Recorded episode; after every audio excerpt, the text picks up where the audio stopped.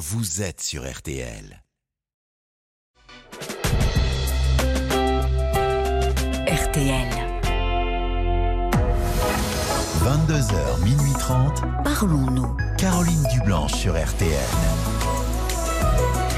Bonsoir Caroline Dublanche, heureuse de vous retrouver avec toute la petite équipe pour Parlons-nous.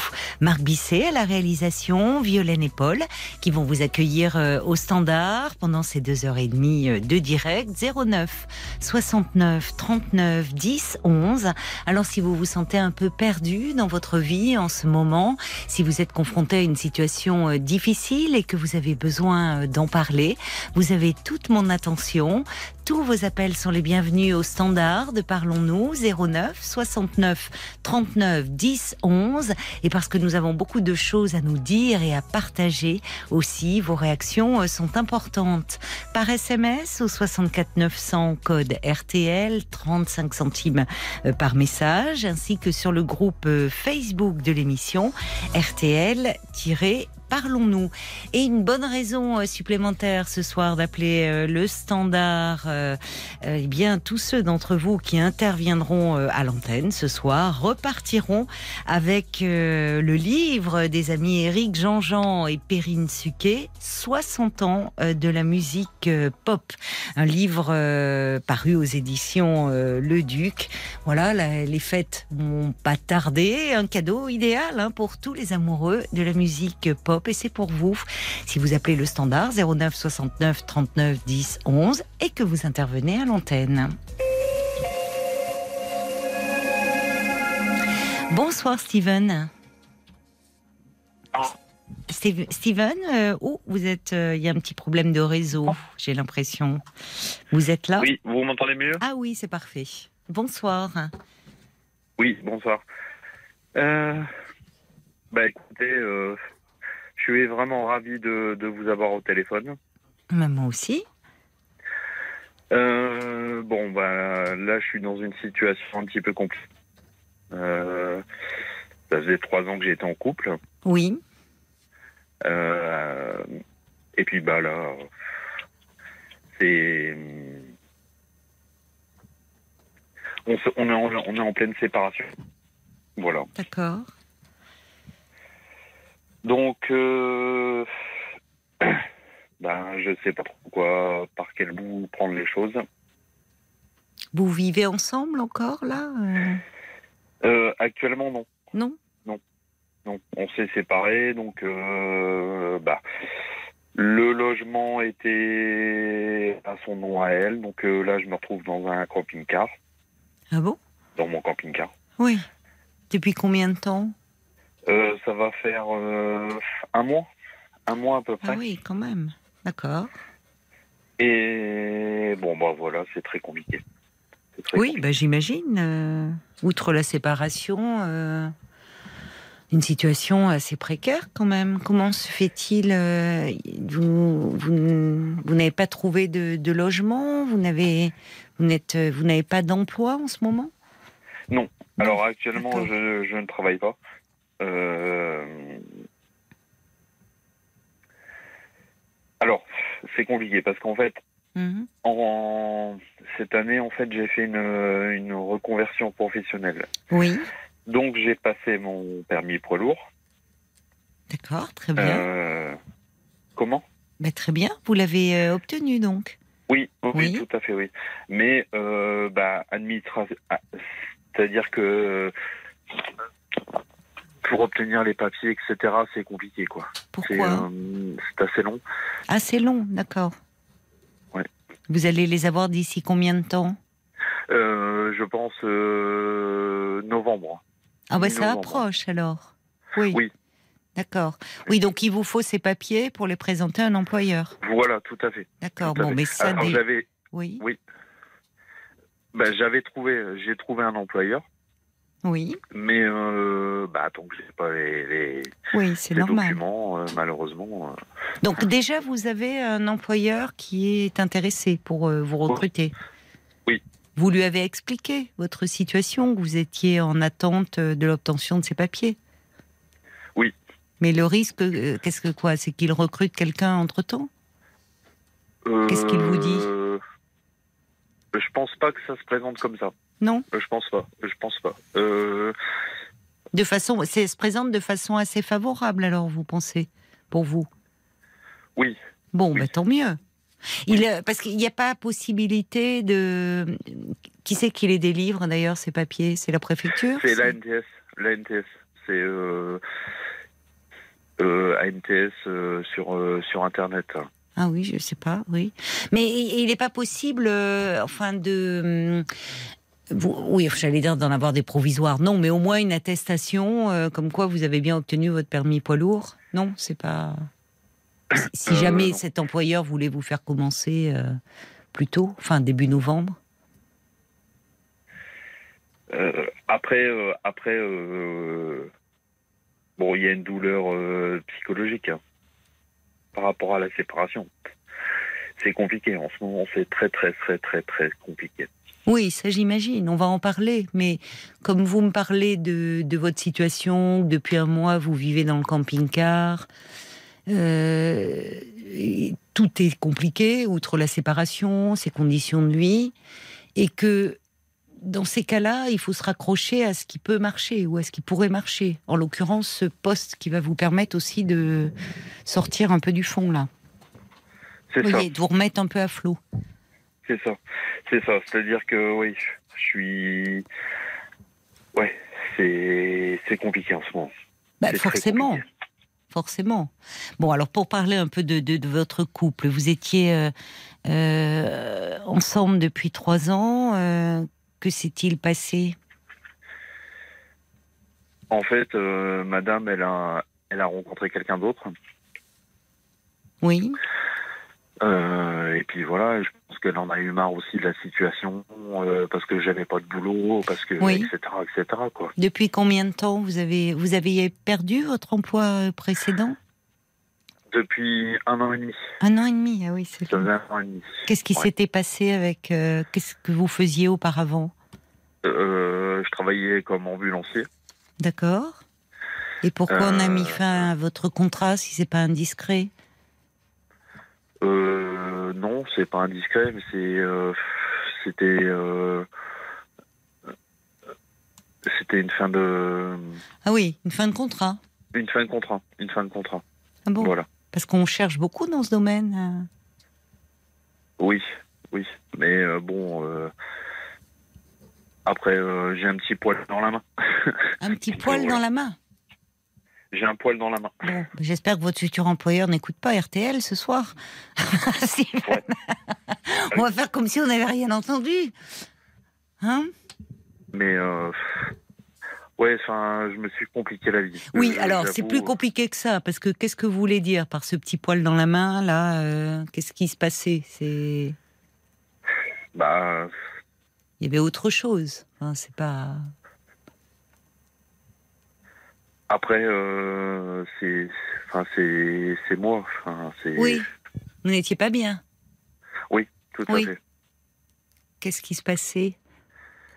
Oh, c'est psychologiquement. Euh, Mais vous avez vu quelqu'un pour parler? Qu'est-ce qui se passait Non, non. psychologiquement parlant? Non. Qu'est-ce qui se passait alors euh, psychologiquement? Vous, vous voulez m'en parler? Puisque moi je suis psychologue, donc je peux comprendre euh, ce Bah. qui se passait peut-être dans votre tête à ce moment-là. C'est difficile hein, à exprimer, mais c'est vrai que.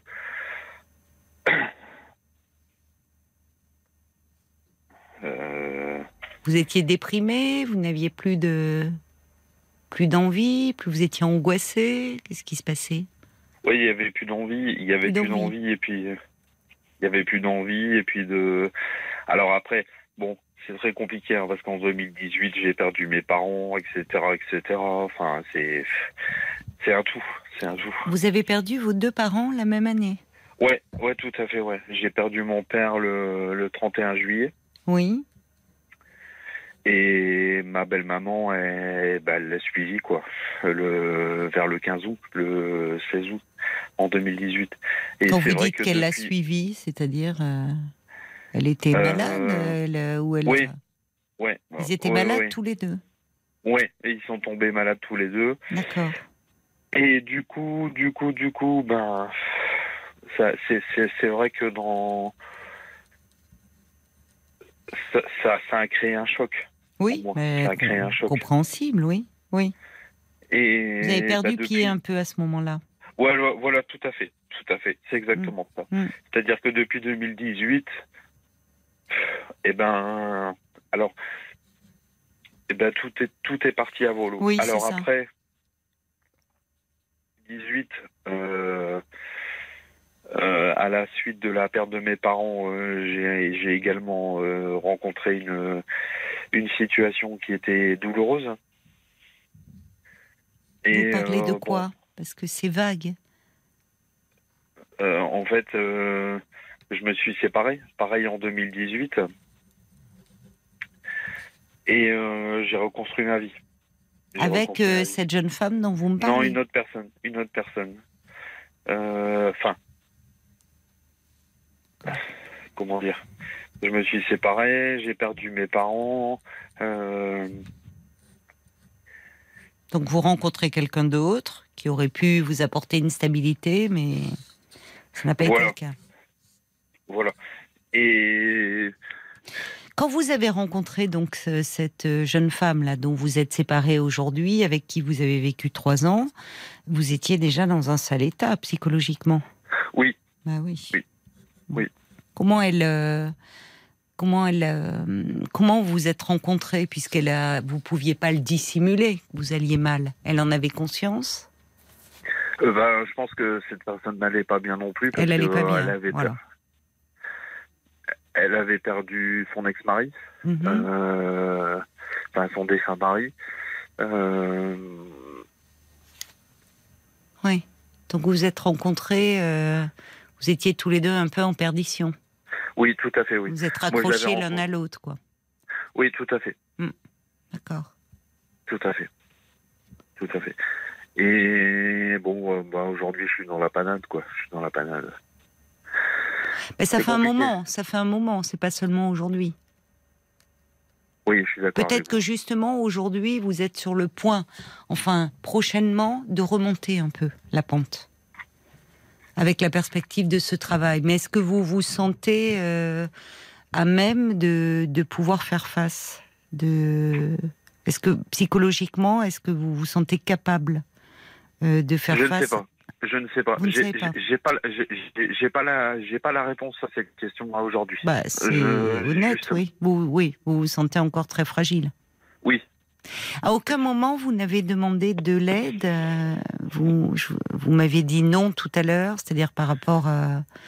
Vous n'avez pas été accompagné justement sur le plan psychologique, puisque vous m'en parlez? Non. Pourquoi? Je ne sais pas. Je ne sais pas, Caroline. C'est pas une démarche euh, qui. Parce que vous, vous, vous me dites beaucoup que psychologiquement ça ne va pas. Donc, euh, et en même temps, vous ne. C'était compliqué pour vous d'aller voir quelqu'un, même, votre médecin, peut-être dans un premier temps, traitant? Je, je, je sais pas. Je. Comment dire? Je. Ouais, je suis. Actuellement, je suis, je suis vraiment fragile. Je suis Mhm. vraiment fragile. Mhm, mhm. Euh, et je sais pas par quel bout prendre la vie. Voilà. Bah, Je- déjà, déjà, en fait, euh, oui, je comprends. Euh, que quand on est perdu, on ne sait pas euh, de quelle façon prendre la vie. hein. C'est, on la subit plus qu'on ne la vit. Donc euh, là, moi, ce que j'entends, Steven, c'est que il y a cette perspective-là. Il y a quelque chose qui s'ouvre. Il y a déjà que vous avez commencé vous-même à mettre en place cette reconversion euh, professionnelle et, et où vous avez réussi. Vous voyez, malgré, euh, euh, malgré que vous vous ne sentiez pas bien, bah, vous avez obtenu votre permis poids lourd et ça va vous ouvrir de nouveaux horizons. Bon. Là, vous me dites que vous êtes dans l'attente de, de papiers, enfin de, de les obtenir. C'est pas Oui. euh, voilà pour pour les montrer à votre employeur. Vous me dites ça pourrait se faire. Vous les, pourriez les avoir mi-novembre. Ça vous laisse un mois là. Ça vous laisse un mois, enfin moins d'un mois, mais euh, trois semaines, c'est pas mal. Trois semaines pour euh, voir votre médecin et euh, commencer à vous soigner, peut-être avoir un, un traitement, même quelque chose de léger qui vous permette un peu Oui. de sortir la tête de l'eau. Et d'arriver euh, face à votre employeur et dans ce nouveau travail un peu moins brisé que vous ne l'êtes. Vous voyez, faut commencer par là en fait. Oui. Parce que ce boulot va vous donner un. euh, évidemment, ça va pas enlever le chagrin de de ce que vous êtes en train de traverser, mais ça va vous donner un but et un objectif, et c'est pas rien. Oui, c'est ça. Quand vous dites, euh, je sais pas par quel bout prendre la vie, euh, quand on a l'impression que tout nous échappe, euh, la difficulté c'est de trouver un sens finalement et surtout un projet, un objectif. Il y a ce projet-là. Oui. Donc il faut vous y accrocher. Et pour Oui. vous donner les meilleures conditions, être dans les meilleures conditions pour aborder ce nouveau boulot, eh bien, au fond, c'est une chance que ça soit pas euh, tout de suite, là, euh, début novembre. Ça vous Oui. laisse le temps de voir votre médecin traitant, de lui Oui. exposer la situation, en disant que bah, vous êtes assez déprimé en ce moment et que vous auriez besoin euh, d'un petit traitement pour, euh, pour remonter la pente. Oui. S'il vous prescrit même, vous savez, des antidépresseurs, euh, quelque chose de léger, il faut bien 15 jours pour ressentir l'effet. Donc, on serait dans les temps. Donc, au fond, là, la priorité, c'est ça aujourd'hui. C'est de prendre en compte votre mal-être. Et votre mal-être qui est d'autant, c'est d'autant plus compliqué pour vous en ce moment, Steven, que vous voyez bien, vous me dites, euh, vous êtes dans une séparation de couple, mais vous Oui. me parlez euh, de la perte de vos parents. Parce que ça vous ramène à ce que vous avez perdu, aux êtres Oui. chers que vous avez perdus. Cette séparation, elle vous fait un peu replonger. Oui. Ce qui est... c'est tout à fait ça. Ben oui, mais c'est normal parce que vous savez euh, qu'on perd de quelqu'un malheureusement euh, euh, en raison de son décès ou d'une séparation amoureuse, même si là votre compagne elle est vivante, mais vous me dites elle a rencontré quelqu'un d'autre, il y a un sentiment d'abandon. Oui, tout à fait. C'est ça, vous vous sentez un peu perdu et abandonné. C'est c'est complètement ça. C'est complètement ça. Et puis voilà, c'est. Ouais, c'est di- c'est difficile. Aujourd'hui, c'est. Mais oui, c'est difficile, difficile. bien sûr. Oui, et puis vous retrouvez dans, dans, dans cette situation, enfin, là aussi, euh, ça compte d'avoir un peu un cocon. Là, vous me dites, vous êtes dans votre camping-car. euh, donc, euh, bon, encore en ce moment, je ne sais pas dans quelle région vous êtes, il fait pas encore trop froid, mais enfin, vous voyez, il faut songer là, à l'hiver qui arrive et tout. Il faut que. Si vous, quand vous allez avoir ce boulot, déjà vous allez avoir un objectif. Ça va pas vous, ça, ça va hum, permettre de vous accrocher à quelque chose. C'est ça, c'est ça. Mais j'ai besoin de ça. J'ai besoin de Mais ça bien sûr. Mais je comprends que vous en ayez besoin parce que ça aide. J'ai besoin de ça. Ça règle pas tout, mais ça aide. Ça aide parce que je, je- ce, ça serait pour bosser euh, au niveau national, Euh, oui- oui, enfin, dans la région, mais dans la région. ouais. D'accord. mais c'est complètement ça. C'est c'est-à-dire que j'ai pas de but. euh, C'est ça. Là, je Oui. j'avance pas. J'avance pas. Mais non, mais là vous passez vos journées quoi dans le. Qu'est-ce que vous faites là actuellement? Rien. Vous Je fais dormez? rien du tout. Je fais Non. rien du tout. Mais non, parce que vous êtes très déprimé là. C'est ça. C'est ça. Vous sortez, vous mettez un peu le nez dehors, vous dormez, vous arrivez à dormir ou pas? Bah, euh, j'arrive un petit peu à, à me balader, à- Oui. mais c'est compliqué. C'est compliqué. C'est vrai que c'est compliqué. Je, je tourne en rond. Je tourne en rond. Oui. Oui. Vous n'a- vous n'avez pas euh, dans la région de, de famille ou d'amis que vous pourriez voir un peu là Non, ces malheureusement non. Non. Malheureusement non. Vos Malheureusement, amis non. étaient des amis communs avec euh, cette jeune femme? Ouais, tout à fait. Ouais. Oui. Donc vous préférez pour le moment ne pas les voir. Ouais, tout à fait. Ouais. D'accord. Mais c'est vrai que euh, là, je gamberge. Je gamberge. Mais c'est ça, Je- mais c'est ça qui est pas bon. Euh, c'est ça qui ne va pas. Euh, C'est normal de gamberger après une séparation. Mais là, vous n'avez pour le moment, enfin, comme si vous n'aviez tout perdu. Mais vous gambergez sur euh, aussi ces deuils que vous avez vécus. C'est c'est dur, enfin c'est très douloureux là. Perdre votre père et votre belle-mère, votre belle-mère que qui vous tenait lieu de mère, c'est elle qui vous a élevé? Ouais, c'est ça. Tout à Oui. fait. Ouais. D'accord. Tout à fait. Oui, donc. En euh, fait, j'ai mon père qui est parti euh, euh, bah, il y a en 2018. oui, il aurait eu 80 ans. oui. Et bah, après, bah, j'ai ma belle-maman qui l'a enfin, qui l'a qui l'a accompagné, Mais quoi, oui. malheureusement. Oui. Malheureusement. Ben, à 15 jours d'intervalle, hein, c'est. Donc vous vous retrouvez euh, face à un grand vide. Et Vous donc, avez euh, des frères et sœurs? Euh, Oui, mais j'ai pas de contact avec. D'accord. Je n'ai pas de contact. Oui, donc c'était eux vos, votre point d'attache? Même pas parce que C'était compliqué avec eux aussi? ouais, c'était compliqué parce qu'on n'était pas de la même fratrie. D'accord. Mais en vous écoutant, j'ai l'impression que ce... Parce que quand je, je vous ai parlé d'abandon, un peu d'angoisse d'abandon, vous avez tout de suite, euh, vous m'avez tout de suite dit c'est ça. Ça remonte à, à loin, j'ai l'impression, ce sentiment que vous avez en vous. Bah, c'est-à-dire que après j'ai ma belle, ma... enfin j'ai ma mère qui, ma vraie mère, Oui, euh, qui m'a pas, enfin qui, qui m'a pas élevé. Parce qu'en fait, euh, c'est mon père qui a eu ma garde quand j'avais trois ans. D'accord. Donc effectivement, euh, oui, ça, ça, ça remonte à loin. Oui, oui, oui. Il y a toute une histoire derrière. euh, difficile. Donc là, c'est vrai que c'est vrai qu'aujourd'hui, ben, enfin, je suis, je suis, je suis triste et enfin, je sais pas trop comment, par quel bout prendre la vie, quoi. C'est, sais pas. J'ai l'impression que l'issue, euh, l'issue euh, va pas bien se terminer, quoi. Vous avez des Ah, idées voilà. suicidaires? Non, Non. mais euh, Qu'est-ce que vous voulez dire Non, alors non. quand vous dites que ça ne va, vous pensez que l'issue ne va pas bien se terminer? À quoi bah, j'ai pas de perspective. J'ai Pas pas, de je n'ai plus, perspective. j'ai plus de perspective. Donc, euh, Bah, il y a ce boulot, Steven. C'est ce à quoi il faut vous accrocher. Quand vous avez euh, fait votre reconversion professionnelle il y a un an et demi, euh, ça avait du sens pour vous. C'est pas rien de de se lancer. C'est pas rien une reconversion. Enfin, ça demande euh, du courage, de l'énergie. Et vous voyez d'ailleurs quand vous me parliez d'un poil dans la main, c'est pas pas pas un poil dans la main que vous avez. Ça n'a rien à voir avec ça. C'est que vous êtes très triste et très déprimé.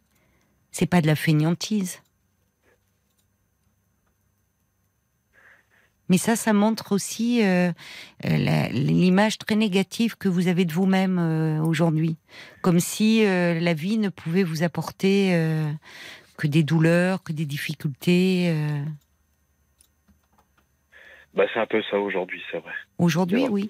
Oui, mais parce que cette séparation que vous êtes en train de traverser, elle est en train de réveiller toutes les autres. Bah oui, bah oui. Donc ça se télescope dans votre tête. Donc vous avez vraiment besoin d'aide.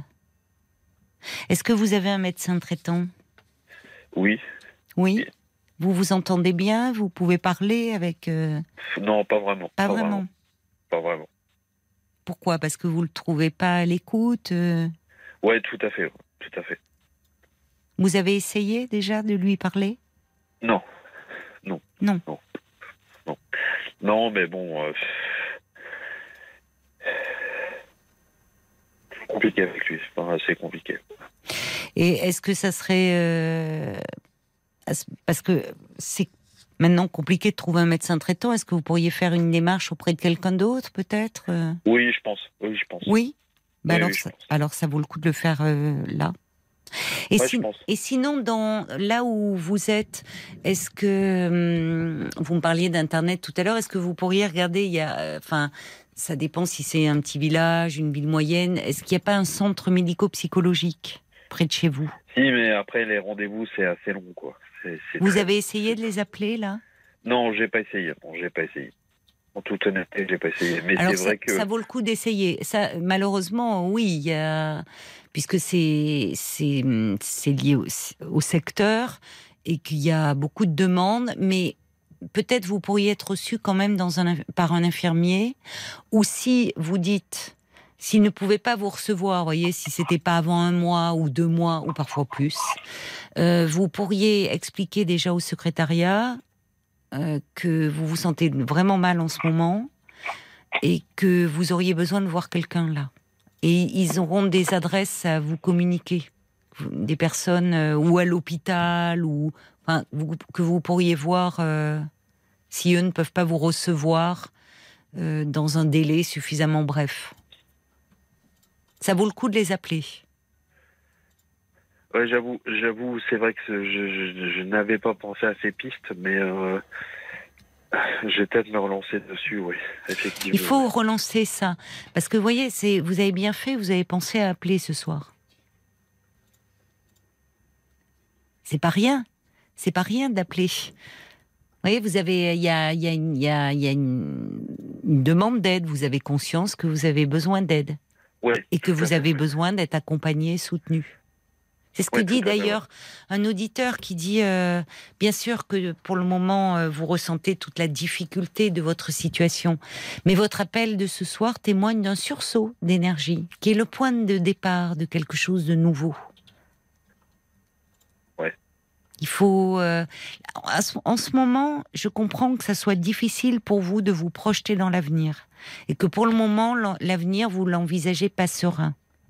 Mais quand on est dans cet état-là, euh, Steven, en fait, c'est un jour après l'autre. Oui. C'est déjà un peu moins compliqué. Et là, vous êtes euh, trop seul, déjà de par la séparation, même si on est entouré, quand on se sépare, on se sent toujours infiniment seul. Quand l'autre nous retire son amour, ben, on a l'impression qu'on ne vaut plus grand-chose, ce qui n'est pas le cas, bien sûr. hein. C'est mais là, vous n'avez en plus pas de pas de soutien euh, amical ou familial, se retrouver autour d'un, voyez, ça. prendre un petit repas, passer un moment ensemble, une heure ou deux, pouvoir ça. parler, y compris parler d'autres choses. Vous êtes tout seul dans votre camping-car et comme vous dites, ça. vous gambergez toute la journée. Et si c'est pas nuit et jour. Donc actuellement, ben, ça accroît votre mal-être. Et effectivement, ce qui se passe dans votre tête, euh, c'est pas du, c'est pas des idées euh, optimistes. hein. Donc il faut sortir de ça. Il faut sortir de déjà. Et le premier pas, ben, c'est en appelant ce soir. C'est que vous ressentez euh, qu'il vous faut parler, qu'il vous faut être accompagné. Et, euh, et ça, c'est le premier pas. hein. Je suis bien d'accord avec vous. Comment? Je suis d'accord avec vous. on va, on va. Il y a beaucoup. Paul me fait un petit signe qu'il y a beaucoup, beaucoup de messages qui sont arrivés pour vous. Et puis il y a aussi Sandrine euh, qui euh, qui est là, qui a appelé le standard 09 69 39 10 11 et qui voudrait vous parler. On va d'abord écouter les messages. Et il y a la mouette d'Annecy qui dit euh, franchement foncez, voyez votre médecin au plus vite et démarrez un traitement au bout de 15 jours. Vous vous sentirez radicalement mieux. Je l'ai vécu. Un vrai mieux peut, peut vraiment se produire très rapidement. Euh, il y a Isabelle aussi qui dit à quel cri du cœur, ça fait de la peine à entendre. Vous allez vous en sortir euh, grâce à votre nouveau travail. L'amour, une relation, euh, ça viendra plus tard quand vous vous sentirez mieux et en équilibre. Il y a Audrey aussi qui vous trouve très touchant. Elle dit alors peut-être que vous avez un poil dans la main, mais là j'ai l'impression que l'envie de s'en sortir vraiment vous anime. Mais il n'a pas un poil dans la main, Steven. Il est très triste. Il faut euh, que vous vous accrochiez, que vous viviez avec le joli souvenir de, de vos parents, qui seraient si fiers de, de vous, j'en suis certaine. En tout cas, il faut que vous créez de la joie dans votre travail et que vous appreniez surtout à vous aimer. Euh, Il y a Faiza qui dit, on sent que, que vous voulez dire quelque chose, mais que vous vous censurez beaucoup, que vous n'arrivez pas à le dire. Oui. Euh, Géraldine aussi, qui vous propose d'aller à la mairie faire une demande de logement social. Et une fois votre numéro unique reçu, vous faites euh, un DALO, euh, un droit à l'accession au logement. Et, euh, et selon où il vit, il y a des associations qui proposent des logements avec un accompagnement d'un travailleur social. Ça pourrait vous aider. C'est une bonne idée aussi. En fait, c'est tout ça vous paraît peut-être euh, euh, quand on est dans votre état, euh, Steven, tout paraît un peu insurmontable. On perd vite le, con- le lien, le contact avec les autres. Euh, En tout cas, en tout cas, en tout cas, tous les tous les messages me touchent. Pas franchement. mais parce que vous, c'est votre détresse euh, qui nous touche et que on sent. C'est le, premier pas, c'est compliqué d'appeler pour dire je vais pas bien. Vous l'avez fait. Et, et quand on finalement franchit ce cap, ben on reçoit euh, en retour euh, du soutien. Donc c'est ce premier pas que vous avez fait ce soir doit vous encourager à faire les autres, Steven. On marque une petite pause, le temps de voilà vous récupérer un peu, et après nous accueillons Sandrine qui voulait vous parler. D'accord? À tout de suite. Steven. Jusqu'à minuit 30, Caroline Dublanche sur RTL. parlons-nous.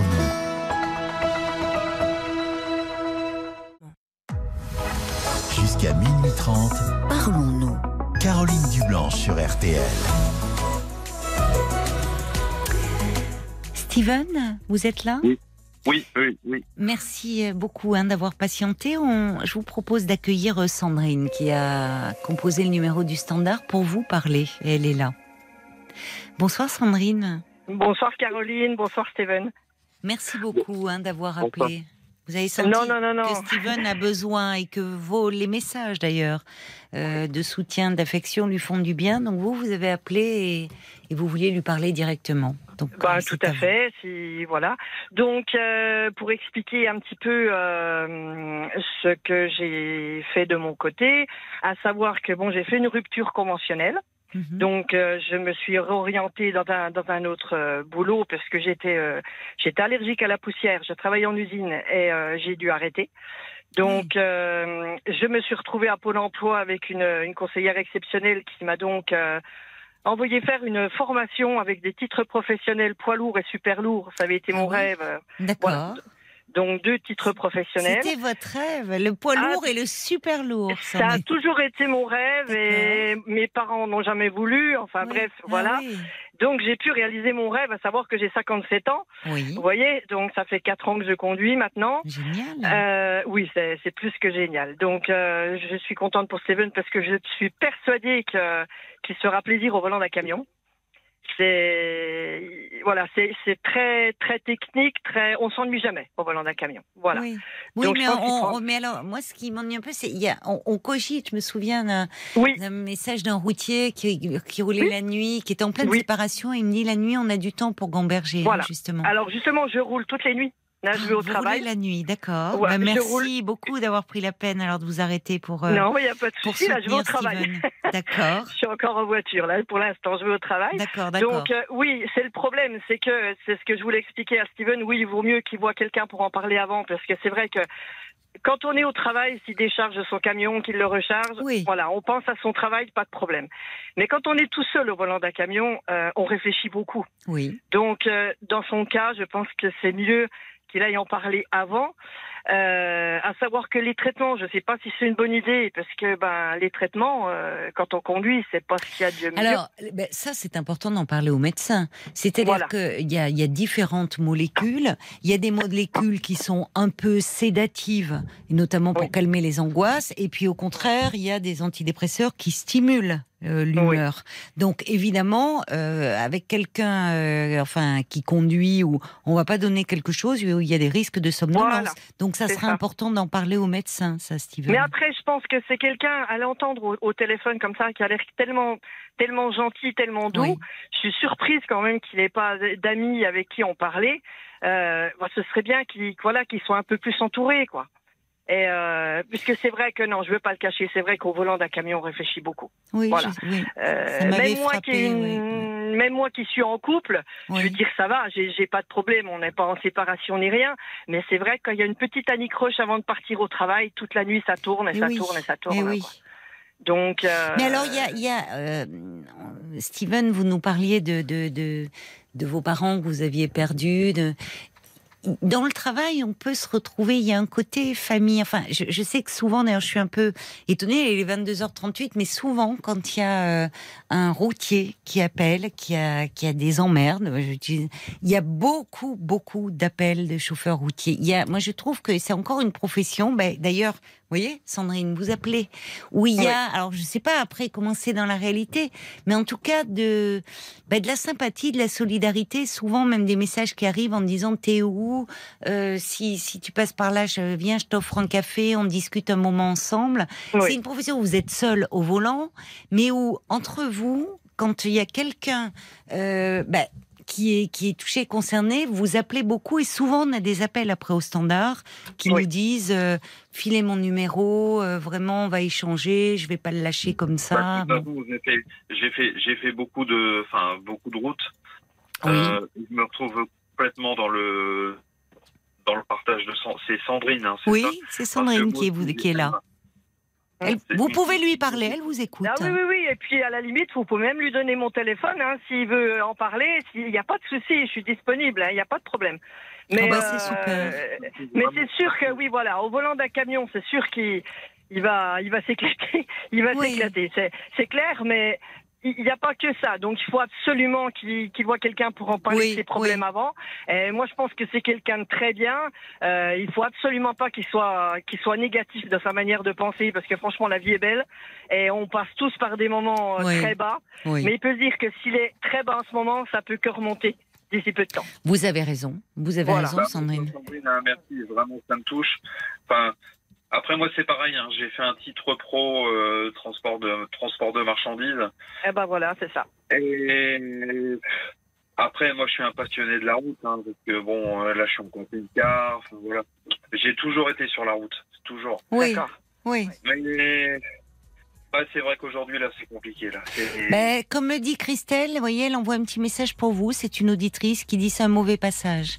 Donc, avec du soutien, vous allez à nouveau pouvoir euh, vous projeter. C'est Michel aussi de Bayonne. Il dit euh, ben, je viens de me réveiller, d'allumer. J'entends Steven. Euh, Sachez que je suis de tout cœur euh, avec vous, Steven. Et beaucoup, beaucoup de messages qui arrivent, Paul, hein, encore pour euh, pour euh, Steven. Et des routiers, Ah, évidemment. ben il y a voilà. Alan. Je me disais ils sont où? Il y a Sandrine. Bien Vous avez été la première chef de file, Sandrine. Il y a Alan qui dit oui, euh, Sandrine a raison, voit peut-être une personne avant de conduire euh, parce qu'on réfléchit beaucoup quand on conduit la nuit, c'est vrai. Il y a Thierry aussi qui dit ben moi dès que tu vas rouler en camion, tu vas croiser beaucoup de monde, les imprévus de la route et du transport également euh, vont pas te laisser le temps d'être négatif. Donc bonne chance à toi, dit Thierry, euh, qui est aussi euh, conducteur routier. Euh, Il y a Caroline qui dit aussi, euh, qui vous conseille de peut-être voir une assistante sociale Oui. et de se renseigner sur d'éventuelles activités dispensées par la mairie de votre lieu de résidence. C'est compliqué, revient souvent euh, dans votre discours. Euh, à part votre situation actuelle, il y aurait peut-être quelque chose de plus lourd aussi euh, dans votre vie. Ouvrez-vous au dialogue et vous avancerez. Il y a Bob White aussi qui, vous sent très atteint par la situation, même dans votre débit de parole. Donc, essayez de vous investir au sein d'associations. Ça pourrait vous permettre de retrouver confiance. Et puis, pour terminer, vous voyez, il y a, y Aude qui dit vraiment toute mon admiration pour Steven, qui, qui finalement a fait le premier pas pour vous appeler. Oui, c'est vrai. Elle a raison, Aude. Euh, parce que c'est pas simple d'appeler pour parler de soi. Et d'autant plus quand on se sent euh, très mal comme ça. Et, on, et qu'on a du mal à trouver les mots. Et, euh, et, et ben, vous avez trouvé la force de le faire. Donc ça veut dire que il y a en vous une, euh, une partie qui lutte et qui lutte pour, euh, pour aller mieux. Donc euh, vous allez y arriver, Steven. C'était un premier pas ce soir. Le deuxième, moi je vous conseille, c'est, vous savez, on dit il faut battre le fer tant qu'il est chaud. Dès demain, euh, dès demain, vous appelez euh, médecin. Euh, peut-être d'ailleurs, alors vous dites trouver quelqu'un qui sera plus à l'écoute. Peut-être que celui qui est pas à l'écoute, si vous vous ouvrez, comme vous l'avez fait avec nous ce soir, voyez, en disant j'ai besoin d'aide parce que je me sens mal, j'ai un nouveau boulot, il faut que je sois d'attaque. Peut-être que là aussi, lui euh, vous apportera un soutien euh, que vous n'imaginiez pas. Appelez le centre médico-psychologique et ne vous laissez pas, vous savez, au secrétariat, ils peuvent être un peu débordés en disant non, on n'a rien avant un mois, deux mois, trois mois. À ce moment-là, insistez un petit peu en disant j'ai vraiment besoin de voir quelqu'un. Où est-ce que je, à qui puis-je m'adresser? Et l'assistante sociale de la mairie où vous êtes, là aussi, c'est pas mal parce que c'est une façon de vous projeter dans l'avenir. C'est un pas après l'autre. Voyez, vous mettez des jalons. Et finalement, ne pas avoir vos papiers tout de suite là, ça va vous permettre, vous, d'aller mieux et de commencer ce nouveau boulot en étant moins euh, écrasé comme ça. Et ça va vous donner un objectif. Parce que là, il va y avoir des objectifs à remplir. Vous allez croiser des collègues, vous aurez euh, des choses à faire, vous allez être occupé. Il n'y a rien de pire quand on est dans votre situation que d'être désœuvré, que d'avoir des journées qui se ressemblent toutes et où ça. finalement on ne peut parler à personne. C'est ça. Donc, Beaucoup de messages encore. Euh, Anne qui dit vraiment euh, euh, appelez le CMP, n'hésitez pas. Beaucoup de personnes qui vous trouvent extrêmement touchant et attachant et euh, qui disent euh, on espère que Steven nous donnera des nouvelles. Euh, prochainement. Et ben merci à vous infiniment Sandrine puisque vous étiez sur le trajet. Vous vous rendez à votre travail vous allez prendre votre poids lourd ou votre gros poids lourd. Je sais pas si c'est voilà vous faites tellement plaisir à Marc. Lui il a qu'un petit klaxon mais croyez-moi il actionne très fort hein. donc on attend on attend Steven que vous soyez au volant de votre camion vous et que vous nous rappeliez pour nous donner des nouvelles euh, et, et comme ça euh, voilà on pourra se donner des petits coups de klaxon euh, se faire un petit un petit clin d'œil un petit coucou en attendant je vois Eric Jean-Jean qui colle son nez à la vitre. Et ben ce soir justement, vous allez repartir avec son livre. Vous aimez la musique? Oui. Ça vous fait du bien? Oui. Vous aimez, Oui. Vous aimez la. Il y a, il y, a, il y a Eric et Perrine, hein, d'ailleurs, que j'a- j'avais pas vu. Voilà, ils sont là tous les deux. Donc, ils ont écrit Bonjour Eric. Voilà, ça, trop ça va faire du bien à, à Steven. gentil. Il a besoin de soutien ce Ah bah, soir. Steven, donc, écoutez, je vous envoie ce livre et euh, ça me fait plaisir si ça vous fait du bien, vraiment. Merci. Voilà, c'est pour vous, euh, Steven. Donc, euh, de la musique pop, ça s'appelle 60 ans de la musique pop aux éditions Le Duc, Eric, Jean-Jean et Perrine Suquet, nos amis qui sont là, qui sont dans le couloir, qui vous embrassent. Vous allez recevoir ça et surtout, vous nous donnez euh, de vos nouvelles. Et hors antenne, on vous met en contact avec Sandrine. hein. C'est c'est très gentil. C'est vraiment gentil. C'est vraiment gentil. Et on aura Merci. peut-être d'autres appels. Soignez-vous bien, d'accord, Steven? Soignez-vous bien, ça va aller mieux. Merci infiniment. N'en doutez pas. Je vous embrasse bien fort, toute l'équipe et puis tous les auditeurs. Euh, Il y a même Eric qui vous fait un gros bisou comme ça au passage. Et merci à vous, euh, Sandrine, aussi pour le réconfort que vous apportez. Moi et bonne, aussi, route. euh, gros bisous à vous tous. bonne route. hein. Au revoir. Merci. merci bientôt. Caroline, au revoir. Au revoir. Jusqu'à minuit 30, Caroline Dublanche sur RTL. parlons. California et vous pourrez retrouver euh, l'histoire de, de ce titre et, et de plus de 120 autres dans le livre d'Éric Jean-Jean et de Perrine Suquet qui sortira demain d'ailleurs j'ai oublié de vous le dire Euh, 60 ans de musique pop un voyage passionnant au cœur des tubes et de leur époque avec RTL 22h, minuit 30, Parlons-nous. Caroline Dublanche sur RTL. Et pendant euh, les Eagles, Paul me disait qu'il y avait euh, ben, de, beaucoup de messages qui étaient arrivés encore de des routiers. Voilà, Euh, les routiers sont sympas. Un petit clin d'œil à Max Meignet. Et vous êtes euh, là et, et on sent. C'est vrai, c'est touchant de voir à chaque fois vous réagissez. C'est ce que dit d'ailleurs Michel de Bayonne qui dit merci à eux hein, de s'être manifestés. Merci, euh, merci beaucoup à, Sandrine euh, d'avoir euh, pris euh, son téléphone. Et à vous tous, comptez sur nous pour transmettre vos numéros à Steven. Je pense que ça lui fera du bien et chaud au cœur parce qu'il est beaucoup trop seul pour le moment. Bonsoir Céline. Bonsoir Caroline. Bonsoir et bienvenue. Vous avez une jolie Merci. voix. Ah, c'est gentil, merci. Un peu enroué, mais ça va. Ah, bah oui, c'est joli, vous un peu enroué, mais enfin bon, il faut vous soigner. Non, c'est du froid un petit, un petit coup de, un petit coup de Un petit coup rien de grave. frais. Bon, mais vous m'appelez pas pour euh, pour cela. Vous m'appelez pour Ah, non. parler un peu euh, de, de votre boulot, je crois, de votre travail. Ouais, ouais, ouais. Et de, de ce que je ressens comme être euh, euh, un vrai burn-out qui me, qui me tombe dessus. Ah oui. Euh, oui, vraiment. Et c'est assez, euh, c'est assez étrange. Je suis quelqu'un, je suis chef d'entreprise en fait. Hein, J'ai ma société. Ah, euh, je sens que depuis quelques années que, ouais, on va dire depuis deux ans que je, je suis en train de sombrer euh, dans une mélancolie euh, permanente, euh, avec un travail qui ne m'intéresse plus, avec des gens qui ne m'intéressent plus. Parce que je trouve que la vie actuellement, et, et l'auditeur d'avant en est complètement le témoignage, est très très difficile en fait. Donc euh, moi je vis toute seule parce que je suis veuve, donc en fait euh, j'ai pas d'épaule, hein, j'ai pas Oui. de backup, comme je disais à Paul, ça l'a fait rire. J'ai pas de backup, enfin voilà. C'est quoi le euh, backup? Bah, c'est-à-dire que j'ai pas de soutien, je suis toute Oui. seule, quoi. Donc euh, c'est moi qui, c'est moi qui fais tourner la machine entre guillemets. Oui. Et là, je m'effondre. Alors, je m'effondre euh, physiquement, in- intellectuellement déjà pour commencer. Physiquement, parce que je ressens euh, euh, des problèmes physiques dus, je pense, à, à ce, à ce mal-être quotidien.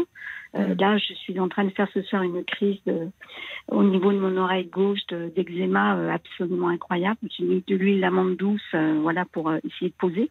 J'ai l'impression. Oui.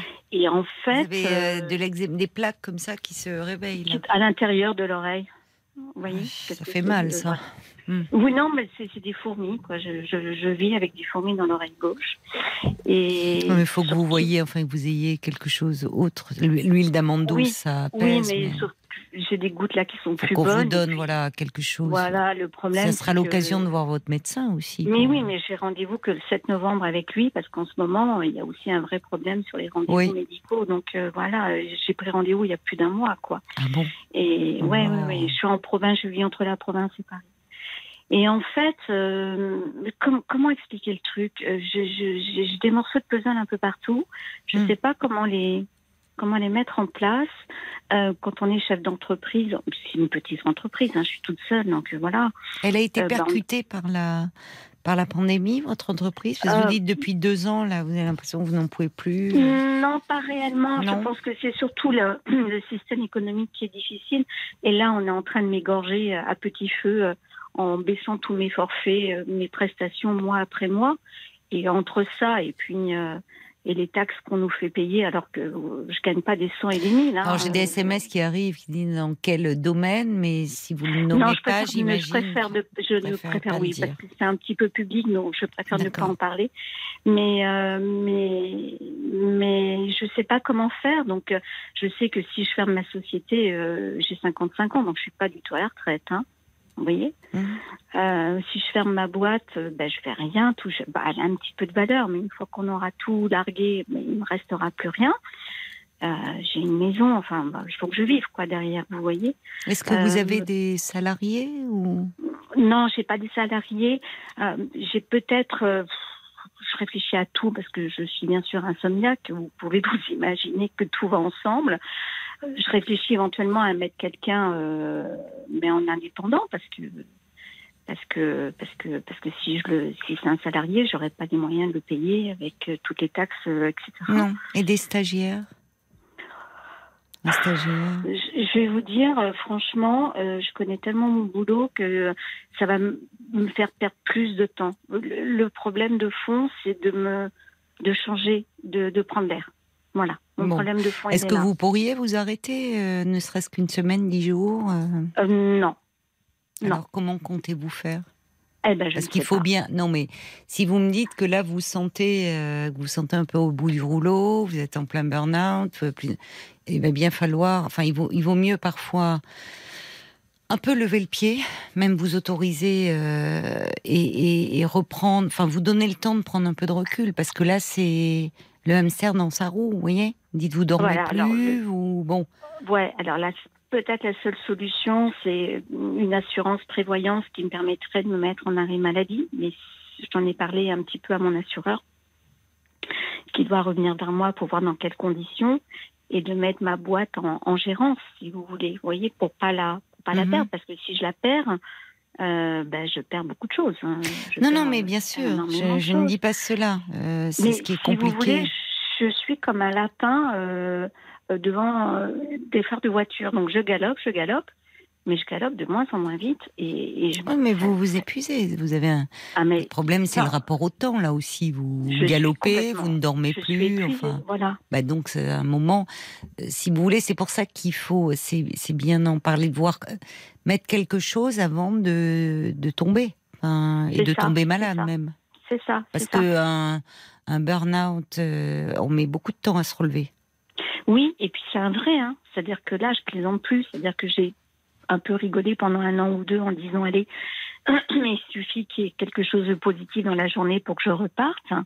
Mais là, même un truc positif dans la journée, je repars plus. Alors vous me dites justement que ça ne vous intéresse plus, que les, les gens avec qui vous travaillez ne vous intéressent plus. C'est important. Est-ce que cette non. perte de sens, est-ce que c'est lié à votre état finalement de actuel ou quand on est, euh, il y a trop de stress, trop de fatigue et physique et morale, on peut ne plus avoir le goût euh, de, de, de son travail ou ou est-ce que euh, finalement c'est oui, est-ce que c'est est-ce que c'est conjoncturel? Est-ce que à, à votre état, au contexte difficile, aux conditions difficiles dans lesquelles vous êtes, ou est-ce que votre travail en lui-même perd de son sens?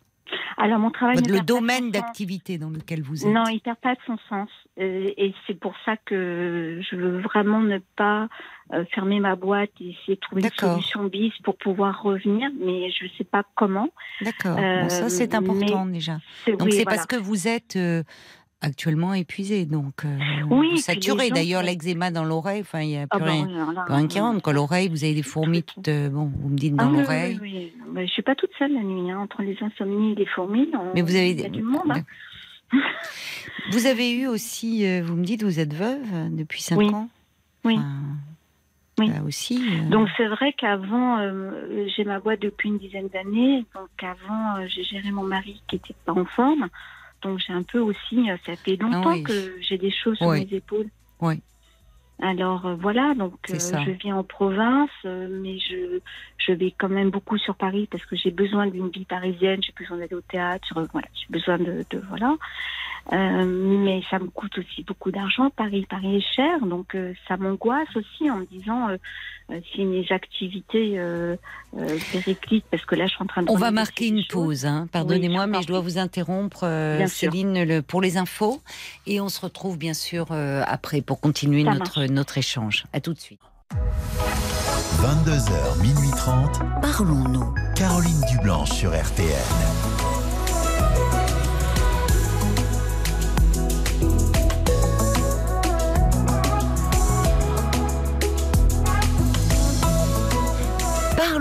De vos histoires de couple, de famille, de vos désirs, de vos peurs. De 22h à minuit et demi, l'antenne de RTL est à vous. Alors je vous invite à nous passer un petit coup de fil au standard 09 69 39 10 11. Je suis là pour vous à votre écoute et pour vous aider à surmonter les problèmes auxquels vous êtes confrontés. Et merci à vous tous qui réagissez par SMS ainsi que sur le groupe Facebook de l'émission. Vos commentaires, vos réflexions nous aident, nous font réfléchir. Alors vos SMS au 64 900 en commençant votre message par les trois lettres RTL, 35 centimes par message. La page Facebook euh, de l'émission est à votre disposition et Paul se fait euh, l'écho euh, des commentaires que vous nous laissez. RTL-Parlons-nous. Et puis euh, tous ceux euh, qui euh, interviendront à l'antenne ce soir, vous repartirez avec euh, le livre euh, d'Éric euh, Jean-Jean et Perrine Suquet, euh, 60 ans de la musique pop aux éditions Le Duc. Voilà, où finalement Éric Jean-Jean et Perrine reviennent un peu sur l'histoire de tous ces titres, de tous ces tubes, et vous expliquent un peu, c'est un voyage au cœur des tubes de leur époque avec RTL. Et nous vous retrouvons, euh, ma chère Céline. Merci euh, d'avoir euh, patienté. Je vous en prie. Alors donc, vous êtes chef d'entreprise euh, depuis depuis deux ans.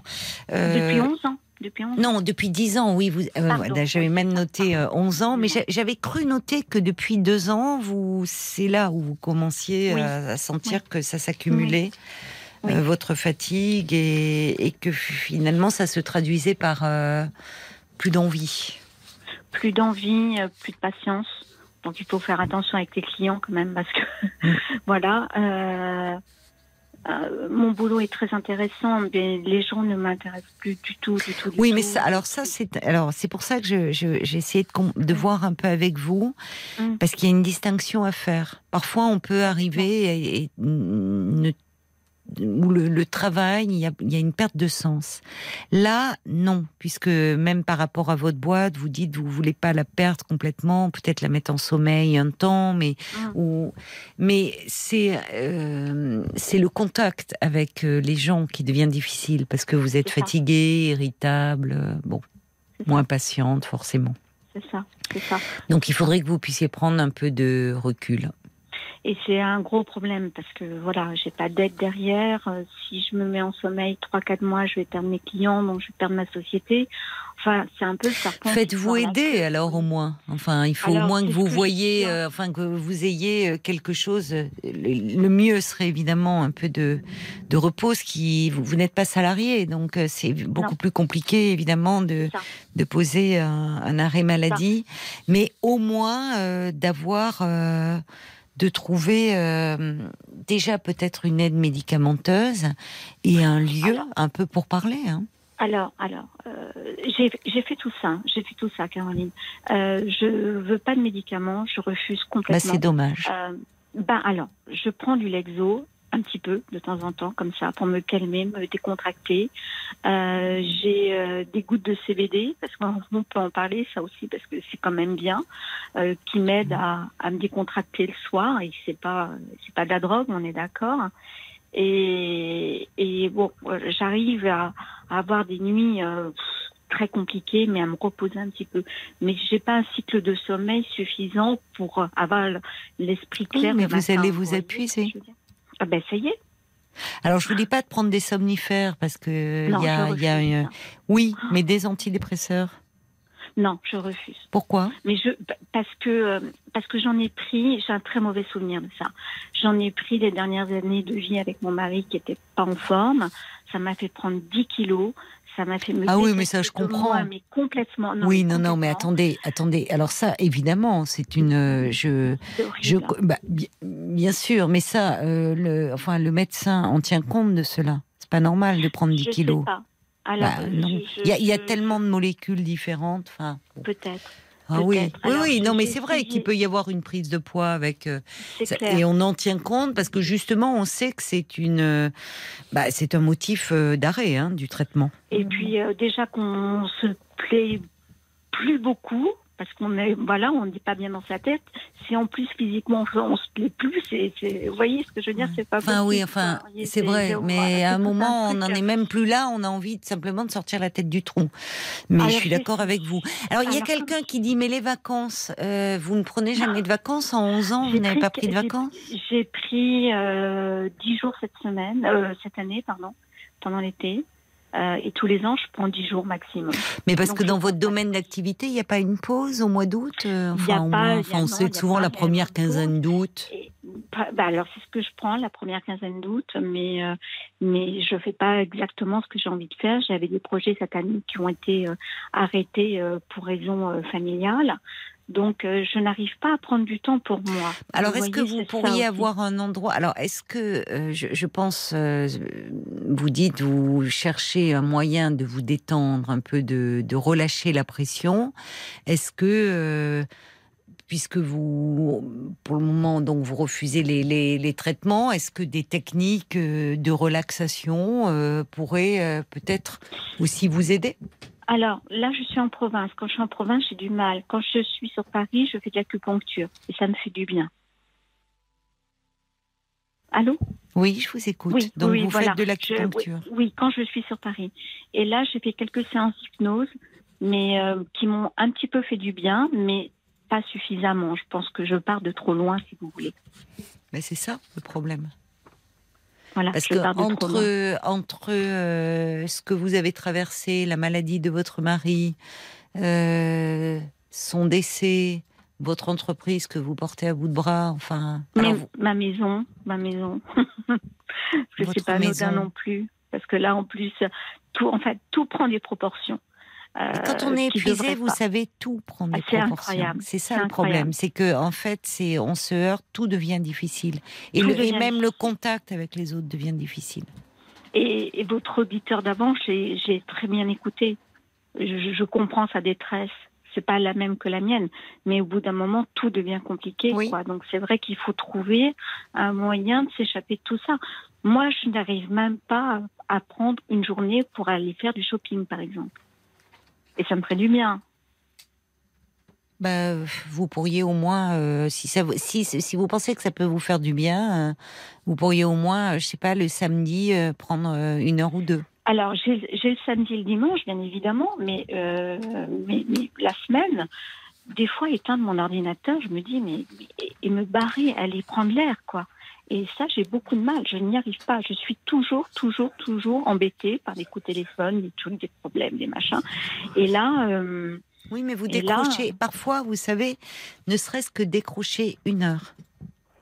Euh, C'est une heure euh, où vous allez vous aérer, faire une balade, enfin Oui. faire quelque chose qui vous fait du bien. Si c'est faire C'est du ça. shopping, si c'est aller euh, au ciné, si c'est bah là, vous faire masser, campagne.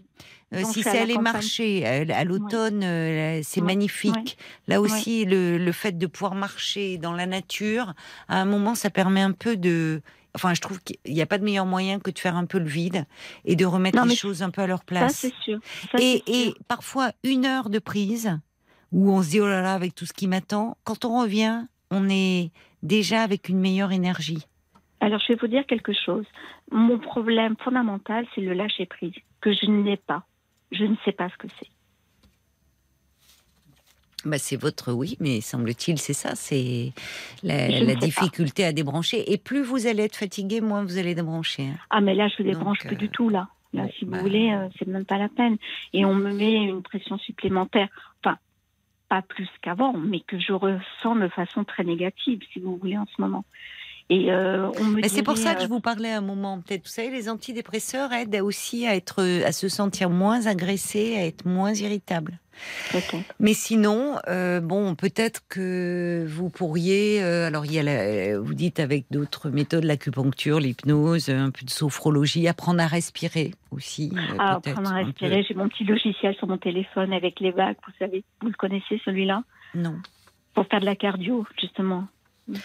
Oui, d'accord. mais- Oui. Ouais. Mais non, mais moi, je, moi, je, je, je sais, je- moi, les vagues, j'essaie de me ressourcer quand je peux y aller l'été, et après, je les mémorise et je prends. Non, Mais, mais c'est vrai qu'il paraît au- qu'il y a des applis qui sont très bien.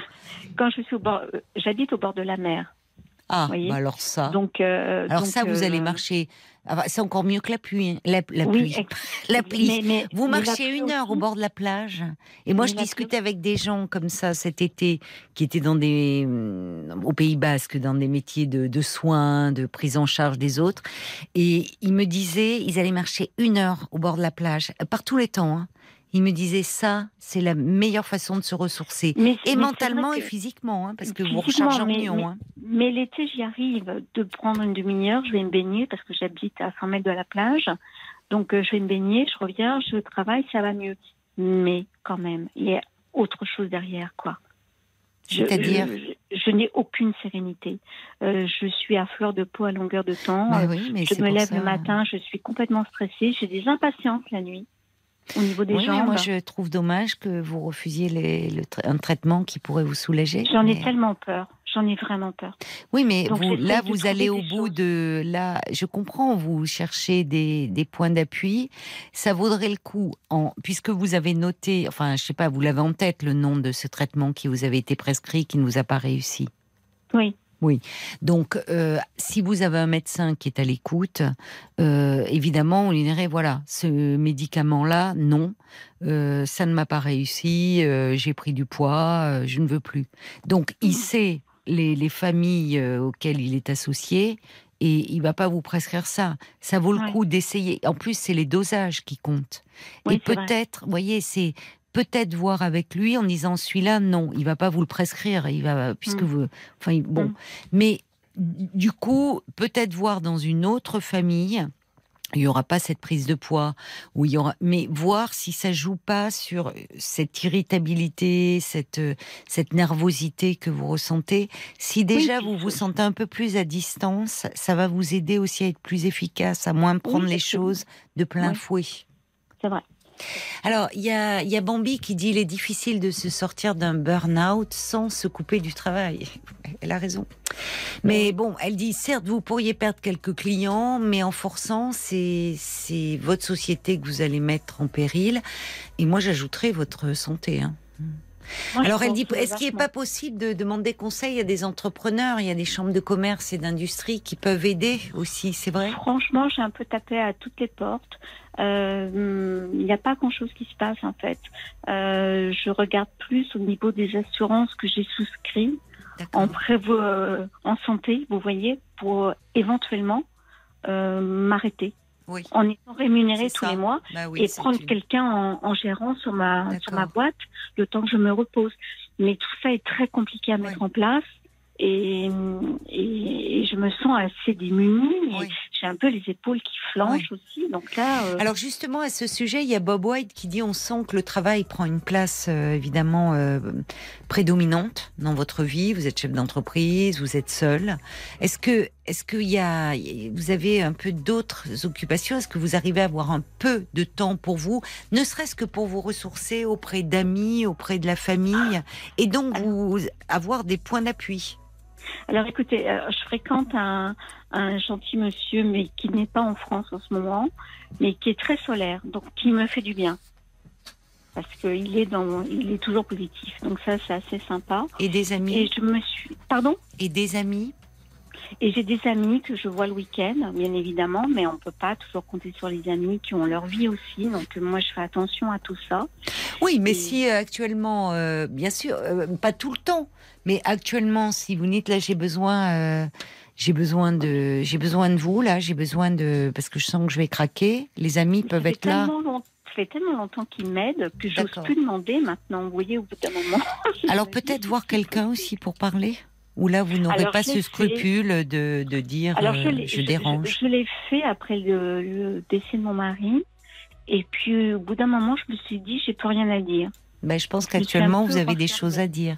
J'entends Bah hein, oui. au moment. euh, Bah oui. Peut-être Bah que oui. cette personne, ça se passait bien avec. euh, Ça se passait bien, mais j'ai plus du tout envie de la voir. Donc euh, il y a d'autres personnes hein, qui existent, hein, bien évidemment. D'accord, oui, parce que j'ai l'impression que j'ai fait le tour avec elle.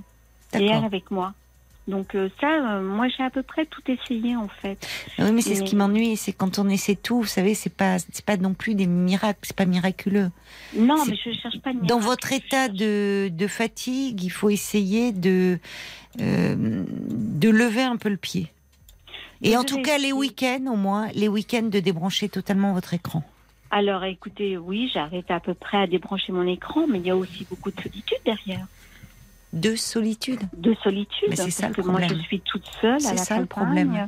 Oui. Euh, donc je- j'essaie d'aller sur Paris assez souvent, mais Oui, mais ça, il faut, il faut pas être trop fatigué, parce que ça aussi, ça a un coût. euh, vous parliez du coût financier, mais même physiquement, c'est fatigant, hein, les ah déplacements. oui, mais euh, moi quand je suis à Paris, je vagabonde. Hein.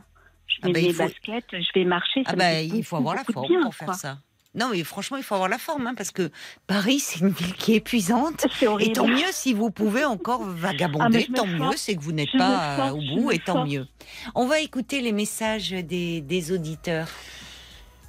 Alors, je, je, je vais commencer par cela. Il y a Faiza qui dit pas d'aide de stagiaire, pas d'aide, pas de stagiaire, pas de médoc, pas de vacances. Il faut peut-être revoir vos refus parce que c'est Ouais. peut-être eux qui vous fatiguent.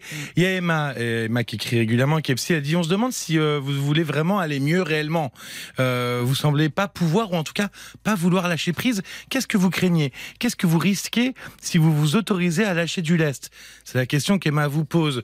Il y a le valet de cœur qui euh, va vous servir un lieu commun, comme il dit, mais on n'a que le temps que l'on s'accorde.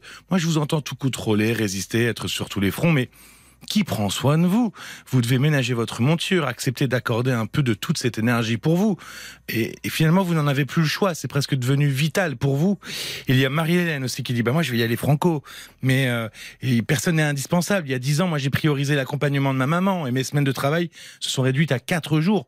Et finalement, bah, je ne le regrette pas. Le côté travail n'a pas pâti de cela. La santé, c'est une priorité. Et euh, ça, c'était pour les messages un, un peu, allez, un peu qui rentrent dedans. Mais il y a euh, Daniel qui dit, mais moi, je suis chef d'une petite entreprise comme euh, Céline, et je suis dans le même état d'esprit, et, et j'en peux plus. Et euh, on a euh, quelques personnes aussi, comme Aurélie, Oui. qui ont appelé en disant que euh, elles se reconnaissaient dans votre témoignage. Ah, ben alors on va l'accueillir tout de suite, Aurélie. Euh, bonsoir, Aurélie. Aurélie, vous êtes là? Oui, je suis là. Vous Même- m'entendez? Oui, oui, oui, on Oui, vous entend très bien. Merci Bonsoir. beaucoup d'avoir appelé pour, Alors, euh, pour Céline qui vous écoute. Oui. J'ai juste pris le temps, là, cinq minutes, pour vous dire que bah, je vous donne tout mon soutien parce que je vis euh, à peu près la même chose. Donc, je suis chef d'entreprise d'une euh, d'une boutique de fleurs et euh, j'ai ouvert il y a deux ans et demi. Donc, je sais ce que c'est, je sais comment on lutte, je sais comment c'est dur. Euh, je peux pas prendre de stagiaire, je peux pas prendre de salarié, Mhm. euh, je peux pas me verser de salaire. Euh, si je prends un arrêt de travail, je peux pas. Je peux pas. Eh oui. Ça. Parce qu'il y a 10 jours de carence, on n'est pas payé. Ou 30, Euh, ça dépend. Donc, oui, voilà. Donc, nous dire, euh, oui, arrêtez-vous, euh, c'est pour la santé, mais c'est hyper difficile. On peut pas, en ça. fait. C'est qu'on Mais c'est-à-dire que non, non, On mais c'est vrai que quand on est salarié, il y a cette possibilité-là. Euh, c'est beaucoup plus dur quand on est, euh, oui, oui, avec votre statut. Mm. Et j'ai énormément d'amis qui sont chefs d'entreprise, ils sont dans le même cas, Mm. et il y a un vrai problème. Et oui, mais alors co- comment vous faites vous, Aurélie, pour euh, Bah, justement ne pas je- craquer, pour tenir, pour Ouais. arriver quand même à vous ménager un peu de temps, parce que sinon, au bout d'un moment, Ouais. c'est il y a cette course que notaient les auditeurs, cette course contre le temps, cette ce, ce besoin de, enfin, ce- cet état d'hypervigilance, ce contrôle permanent qui fait que ça a des répercussions sur la santé, malheureusement, et physiquement et psychologiquement. Comment vous faites Alors, euh, j'ai. Ce qui va être drôle, c'est que j'ai aussi de l'eczéma dans les oreilles, mais dans les deux. Ah bon Voilà, donc ça m'a fait sourire. Ah oui, d'accord. Même Oui, si vous vous c'est êtes très retrouvés. désagréable. Oui, Et, pour- oui. et, et- et mon mari était fleuriste, hein. Ah, d'accord. donc je connais très très bien votre Le problème. métier, qui est très dur. Oui, je Ouais, connais C'est très un bien. très le très beau métier. métier, par contre. Mais euh, sinon, moi, je n'arrive pas à me dégager du temps. Enfin, je. Oui, vous, off- vous qui Euh, offrez du bonheur, du oui. plaisir, de la beauté aux gens, c'est ça. Quand Oui. on passe devant la boutique d'un ou d'une fleuriste, c'est euh, c'est de la beauté. C'est et vous, c'est ça. Comment vous n'arrivez pas à... Non, bah ça, Ouais. ça me permet de tenir parce que justement, j'adore mon métier. Je me dis Oui. que d'offrir du bonheur aux gens, ils viennent, ils sourient, euh, ils viennent dans ma boutique, ils sont pas agressifs, ils sont détendus, c'est ça en général. euh, ils voilà. sont heureux de venir. Oui. Donc ça, c'est un bonheur. Et Mm. après, j'ai ma famille, ma famille, mes amis, et c'est un soutien euh, oui. bah, irréprochable. Et, Mm. et sinon, mon chien, voilà, et je fais des balades avec mon Mais chien. oui, mais oui, Et, et voilà. Et ça me ressource beaucoup. oui, mais ça je comprends. Bah oui, parce que oui, oui, avec les animaux, on peut lâcher justement. Ouais, tout à fait. Alors vous, c'est euh, votre problème un peu, Céline. C'est aussi cette solitude quand même hein, dont vous parlez. Oui, une vraie solitude, tout à fait, parce que je suis en province. euh, là, je Oui, mais près de la mer. Là, c'est, le meilleur. Voyez, on parle de toutes les applis. C'est la, la, la, la thérapie, vous l'avez là, elle vous tend les Oui, bras. je fais la thérapie. Enfin, moi, Oui. après chacun, mais moi, je sais que se balader au bord de l'océan, euh, le, le, le, le- ça recharge, ça recharge. Enfin, c'est, il y a des personnes qui habitent près de la mer et qui n'y vont pas. Enfin, Si, si, moi j'ai fait quand même beaucoup, mais je suis tellement épuisée des fois le midi que je Oui, mais vous allez vous, vous allez crapahuter à Paris, euh, respirer la, la pollution à plein air. Il y a plein de choses à voir dans Paris. Mais vous trouvez dans Paris. le monde le stress alors que vous pourriez vous balader sur la plage. Non, non, non, non, mais je, je, je suis née à Paris, j'ai vécu à Paris, donc euh, voilà, après, euh, je mélange ma vie entre euh, la province et, et Paris. Mais, et là, je suis très bien en ce moment ici, avec tous les problèmes de Paris, en Mm. plus, euh, c'est vraiment mieux. Mais euh, ça n'empêche, ça n'empêche. Mm. Ça n'empêche que derrière, il y a beaucoup de solitude, on ferme les volets, à... là, on va changer d'heure, moi, ça m'angoisse énormément, ça, Oui. si vous voulez. Vous voyez? Oui. Euh, Mais c'est peut-être ça le signal d'alarme. C'est-à-dire que du coup, il y a les soucis liés à votre entreprise, mais euh, il y a le fait. Alors, il y a aussi bon, ce que vous avez traversé avec votre mari, même si vous ne le mettez pas au premier plan, mais ça pèse. Et il y a le fait que quand vous rentrez chez vous, vous ne pouvez pas partager. Mais je rentre Enfin- pas chez moi, Caroline. Je travaille chez moi. Ah oui, d'accord. Vous travaillez Donc, de si chez vous. voulez, D'accord. voilà. Donc, si vous voulez, entre mon lit et mon bureau, il y a 10 mètres. Donc, même pas. Donc, Enfin, il y si a la vous voulez, maison quand même. Vous dites Il y vous avez une maison, maison. il y a la maison, mais c'est le même étage. Donc, euh, Mais ça peut-être que déjà symboliquement, ça serait bien d'avoir euh, que le lit soit pas si près de votre bureau.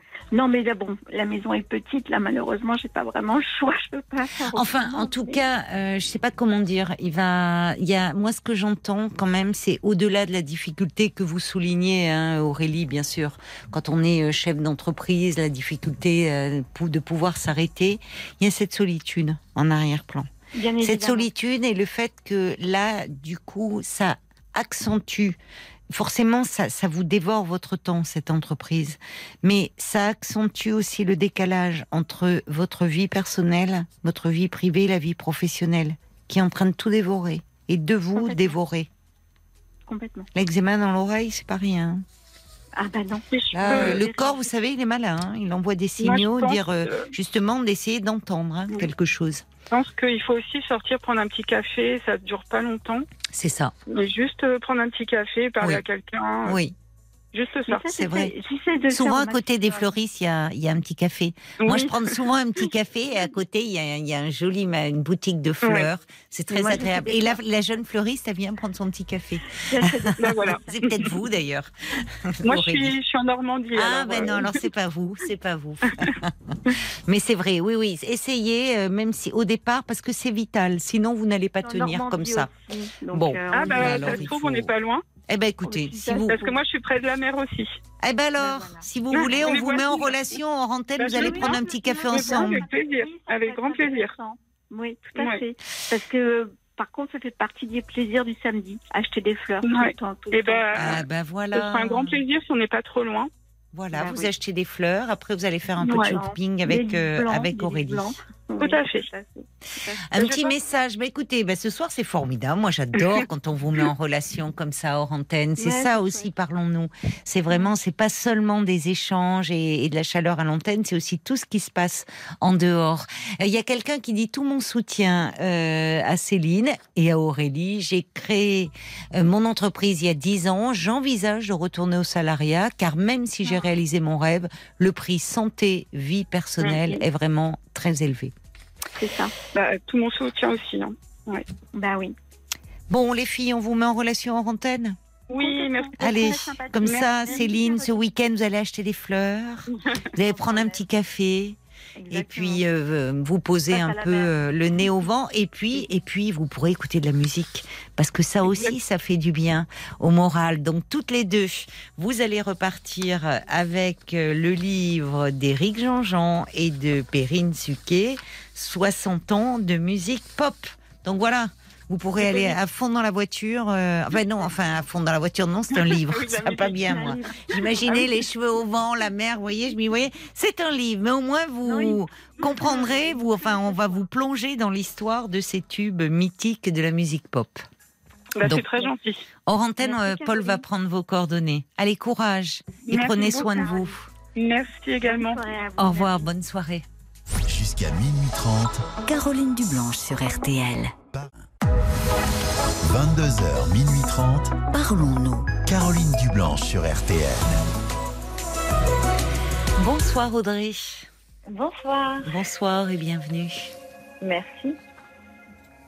Alors, de quoi voulez-vous euh, me parler? Alors, euh, en ce mois d'octobre, euh, je voulais parler du cancer du sein.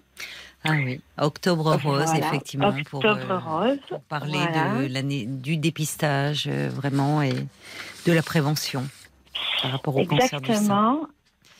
Moi, je, j'ai été, euh, j'ai- j'ai- je me suis trouvé une tumeur l'année dernière. Vous-même, à la... c'est vous Oui. qui avez senti.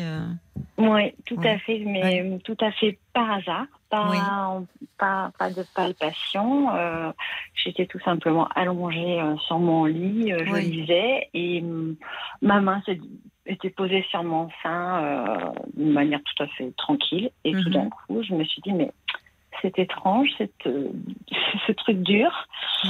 Et, et voilà, une, une bille, ouais, un peu la, la taille d'une bille, dure. Hmm, hmm. Donc bah, là, du coup, euh, vous sursautez, Oui. bien sûr. euh, Oui, oui. Et vous ne pensez pas kyste, vous pensez euh, tumeur. Tout de suite, dans votre tête, Ben, a été l'inquiétude, en fait. le- oui. Ouais, Parce que vous avez raison de préciser, Audrey, d'ailleurs, c'est qu'il peut y avoir des kystes bénins, mais évidemment. oui, tout euh, à fait. J'en avais déjà eu un euh, il y a quelques années de ça. C'était parti, Oui, tel que c'était C'est ça, parfois ils, di- ils disparaissent de même. Mais, ouais. Tout à fait. Et, euh, Mais bon. là, vous avez eu un, un sixième sens, une alerte. quoi. Ouais, en fait, c'est très étonnant, mais on, on- intérieurement, on sait. En fait, enfin, moi, je, Hmm. on sait. Mais bon, le lendemain, je suis allée voir mon généraliste, Oui. qui m'a euh, conseillé, en effet, d'aller voir euh, mon scénologue. Qu'est-ce que c'est un scénologue? Alors, le scénologue, c'est une nouvelle profession depuis quelques années qui s'est développée. C'est le, le- le- c'est un radiologue, mais qui est spécialisé dans les maladies du sein. Ah, d'accord.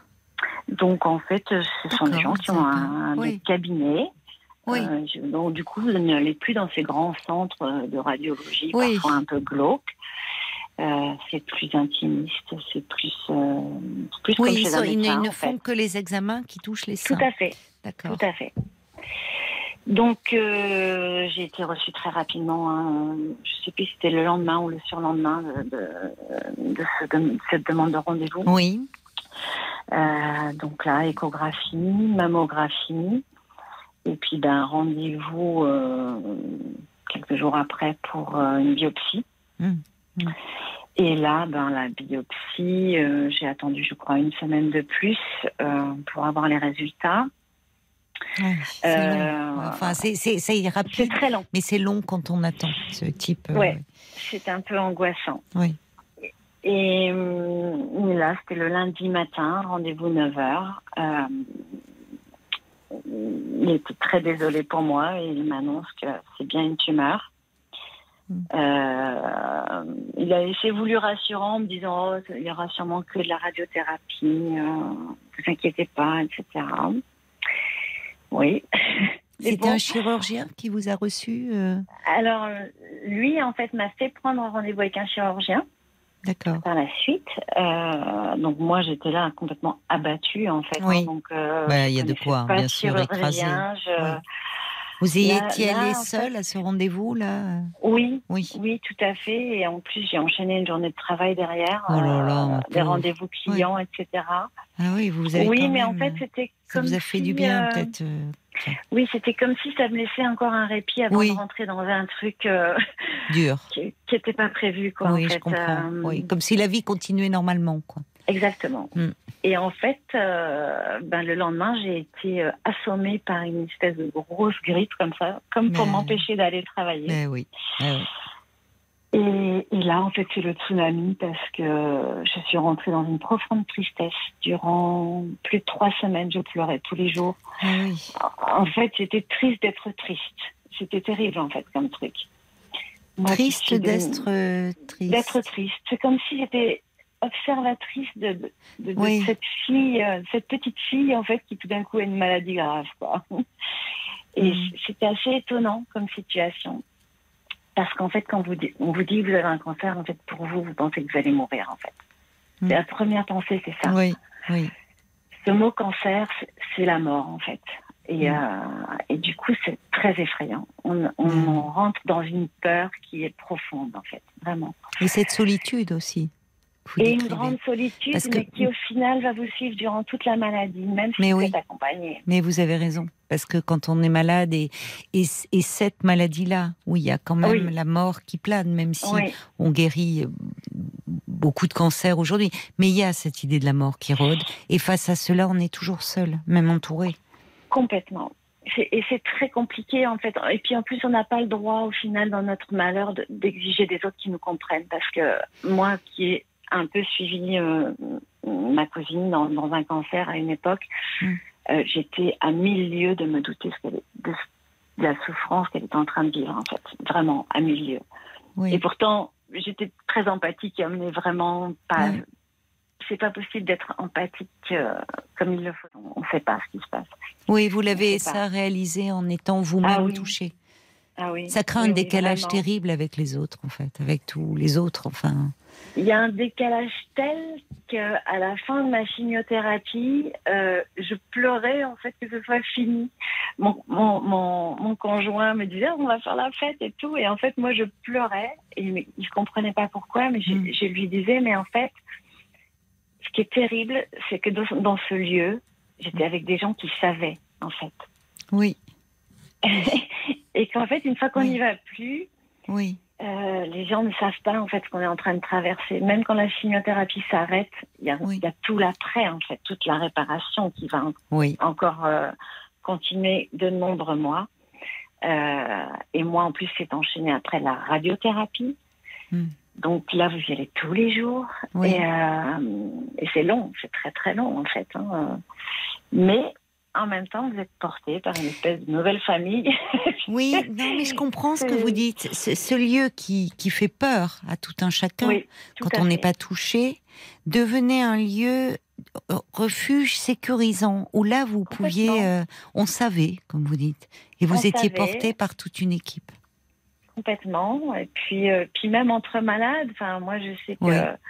J'avais décidé de mettre un peu d'animation dans cette petite salle d'attente de la chimio, parce qu'en fait, au départ, tout le monde se regarde, personne ne se parle, et Mais en oui. fait, euh, on vit tous nos bobos, et, et du coup, on rigolait de nos, de nos effets secondaires, etc. Enfin, Mm, mm. voilà, ça, ça devenait un petit peu joyeux. Parce que vous avez cette personnalité-là, au fond. Que Vous êtes plutôt quelqu'un de, de gai, de joyeux, de. Oui, oui, oui, mais j'avoue que ça, je l'ai quand même perdu euh, longtemps. Et, Bah, et- et la, Oui.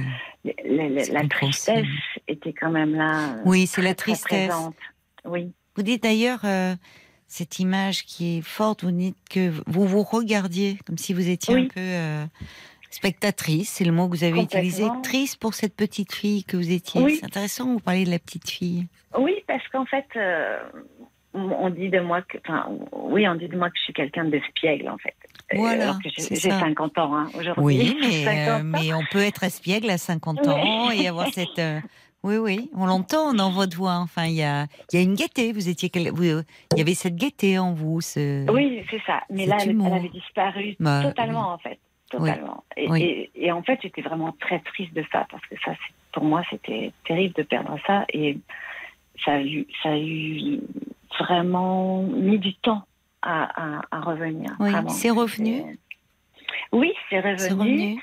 Euh, mais c'est non sans une certaine émotion que je vous raconte tout ça. hein. C'est, toujours très, euh, euh, comment on va dire, émouvant, en fait, aujourd'hui.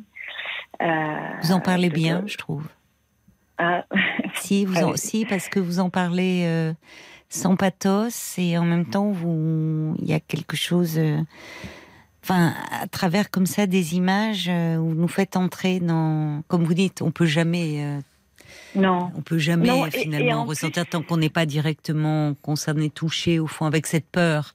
Il y a cette terreur au fond de soi. Vous dites. euh, Tout à fait. oui. et, et surtout, enfin, le message, en tout cas, je pense euh, qu'on pourrait, euh, enfin, que j'aimerais aussi passer aux gens qui sont malades, c'est de. Alors, quand on est malade, c'est jamais drôle, hein, vraiment. euh. et puis moi, j'avais vraiment une chance sur deux de mourir, donc je peux vous dire que j'avais peur. C'était un cancer où il y avait un stade avancé. Alors, en fait, c'est ce qu'on appelle une tumeur triple négatif. Rien que le mot fait peur. Hein. Déjà, tumeur ouais. fait peur, mais alors triple Eh ben alors, négatif, déjà- je sais pas. fou. Déjà, je ne sais pas qui a inventé ce mot Oui. tumeur. Oui, Je trouve ça vraiment horrible, Eh oui. en fait. Quand on décompose c'est vrai. ce mot, Mais c'est vrai, c'est c'est vrai. terrifiant. Oui, oui. Et les mots ont Et- du poids dans ces moments-là. Vous avez raison. Dans sûr. le dans le mot même, il y a euh, Ah oui. il y a le tumeur. C'est affreux, c'est vraiment, mais c'est terrible. Puis alors triple négatif parce que négatif, Alors- hein, on va on va pas dire vous avez une tumeur triplement positive, mais triple Et négatif. euh, C'est ça. En fait, ce sont des, des tumeurs qui, qui, qui sont caractérisées par l'absence des, des récepteurs hormonaux. Et, et- et en général, 85% des cancers euh, du sein sont des cancers hormonaux. oui, Euh, Celui-ci ne l'est pas. Et en fait, pourquoi trois fois? Parce qu'il y a progestérone, oestrogène et puis la protéine HER2. Voilà, ce sont ces trois choses-là qui en général sont le plus répandues. Mais je ne vais pas être technique parce que Paul m'a dit qu'il ne faut pas être trop technique. donc vous voilà. n'avez pas eu le traitement, euh, oui, euh, hormonal Et après. donc, non, ça c'est interdit pour moi. Même par exemple manger du soja, la sauce soja, tout ça, je peux euh, vraiment à toute petite dose. Euh, et en fait, pour ces cancers-là, ce qui est terrible, c'est que, enfin, ces tumeurs-là, Hmm. dans mon cas personnel, en fait, ce sont des, des tumeurs. Ma tumeur était extrêmement agressive, Oui, c'est-à-dire qu'ils ont évalué qu'elle a poussé en 5 à 6 mois. oui. Euh, elle était au stade 1, ça veut dire au tout début, Oui. mais déjà un grade 3. Il y a trois grades. Donc, D'accord. ouais. donc c'est très très, euh, c'était très chaud. Et donc toute la panique, c'est de se dire, est-ce que ça a fait des métastases quelque part? C'est ça. Et donc avant les examens qui vont conclure au fait que euh, n'y a pas de métastases ailleurs dans votre corps, il se passe du temps. Mm. Et donc en fait, vous avez la peur au ventre. En fait, c'est est-ce que je vais y rester ou pas En fait, c'est un peu ça. C'est ça. Puis il y a les PET scans aussi, c'est ça. C'est à travers Alors cet examen que vous voyez exactement. si, euh, s'il y a des métastases ailleurs. Et oui, et le PET scan, en fait, il vient, euh, il vient plus tard. Et, Et il est redouté à chaque fois, parce que c'est là Ah où à l'imagerie on voit. Enfin, Tout à fait. Voilà. Tout à fait. Et, et vous avez la peur au ventre. Et, et moi, Oui. mon oncologue avait oublié de me placer à un rendez-vous. Et là, tout d'un coup, j'ai un Mm. rendez-vous qui apparaît. Je me suis dit, mais il y a quelque chose de grave. Oui. Enfin, Et quand on dit la peur au ventre, c'est vraiment euh, cette Ah oui. expression, c'est- une peur euh, euh, viscérale, enfin très profonde, très archaïque. C'est la peur de mourir. Hein. C'est ça, c'est. ah, c'est très clairement la ça, me concernant, en tout cas. c'est euh, vraiment la peur de mourir.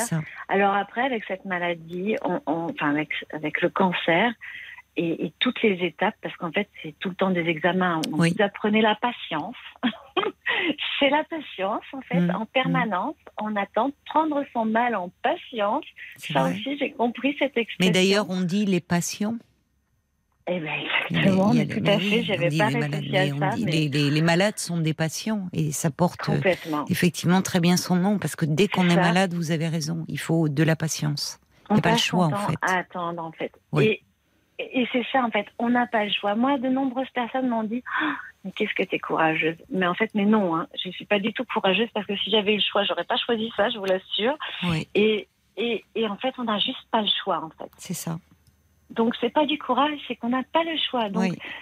euh, il faut avancer, c'est comme ça. on- la vie est là et, et heureusement, on est heureux qu'elle soit encore là. Votre Pour conjoint qui était présent justement, qui disait, euh, est-ce que comment lui dans dans tout ça, euh, sa présence, qu'est-ce que, enfin, Alors sa présence, a- heureusement, c'est quelqu'un de, de très joyeux dans la vie et de très Mm. positif. Et Oui.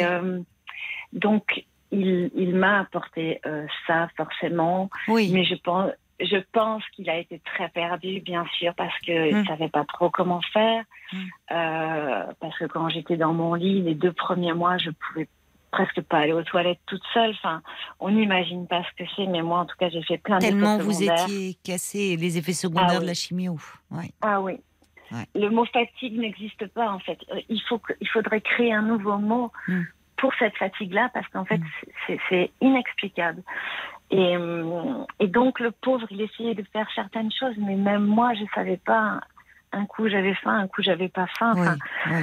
c'était et donc il a quand même toujours essayé de garder le cap euh, comme comme il a pu et, et en même temps moi j'avais pas besoin de grand chose puisque je dormais 20 heures Oui, sur 24 oui. quasiment donc Oui, mais il fallait quand même un peu que vous puissiez les, fois où, vous aviez un petit peu faim, vous alimenter quand même un petit peu, même si c'est un petit peu. ben c'est ça c'était la saison des poires là qui revient aujourd'hui quand je regarde une poire je pense à mon alimentation durant la chimio Oui, oui. euh, parce qu'il y avait que Vous ça aviez qui envie, il y avait que ça qui passait, c'est ça. Ouais. Bah, toutes les textures étaient changées. Par exemple, quand je buvais de l'eau, bah, c'était de l'huile. Ça avait la texture de l'huile. C'est ça qui est affreux. Oui, oui. C'était Ouais. terrible. fait. que même tous ces goûts-là, ces petites choses qui peuvent donner un peu de goût à, à Ah tous les sens du terme, vie, tout passe. C'est-à-dire que là, il y a- Ah, voilà. là, Mm. là, il n'y avait rien qui passait là, durant les deux premiers mois. Après les quatre mois suivants, ça avait changé de protocole. Et là, du coup, euh, on a d'autres effets secondaires, mais moins catastrophiques. quoi. On se ressent Oui. un peu revivre, un Oui. petit peu, etc. euh, mais, euh, mais voilà. Et hum, je regarde l'heure, donc du coup, je me dépêche juste. il est Je- 23h50. Oui, voilà. Euh, les amis par rapport à tout ça aussi.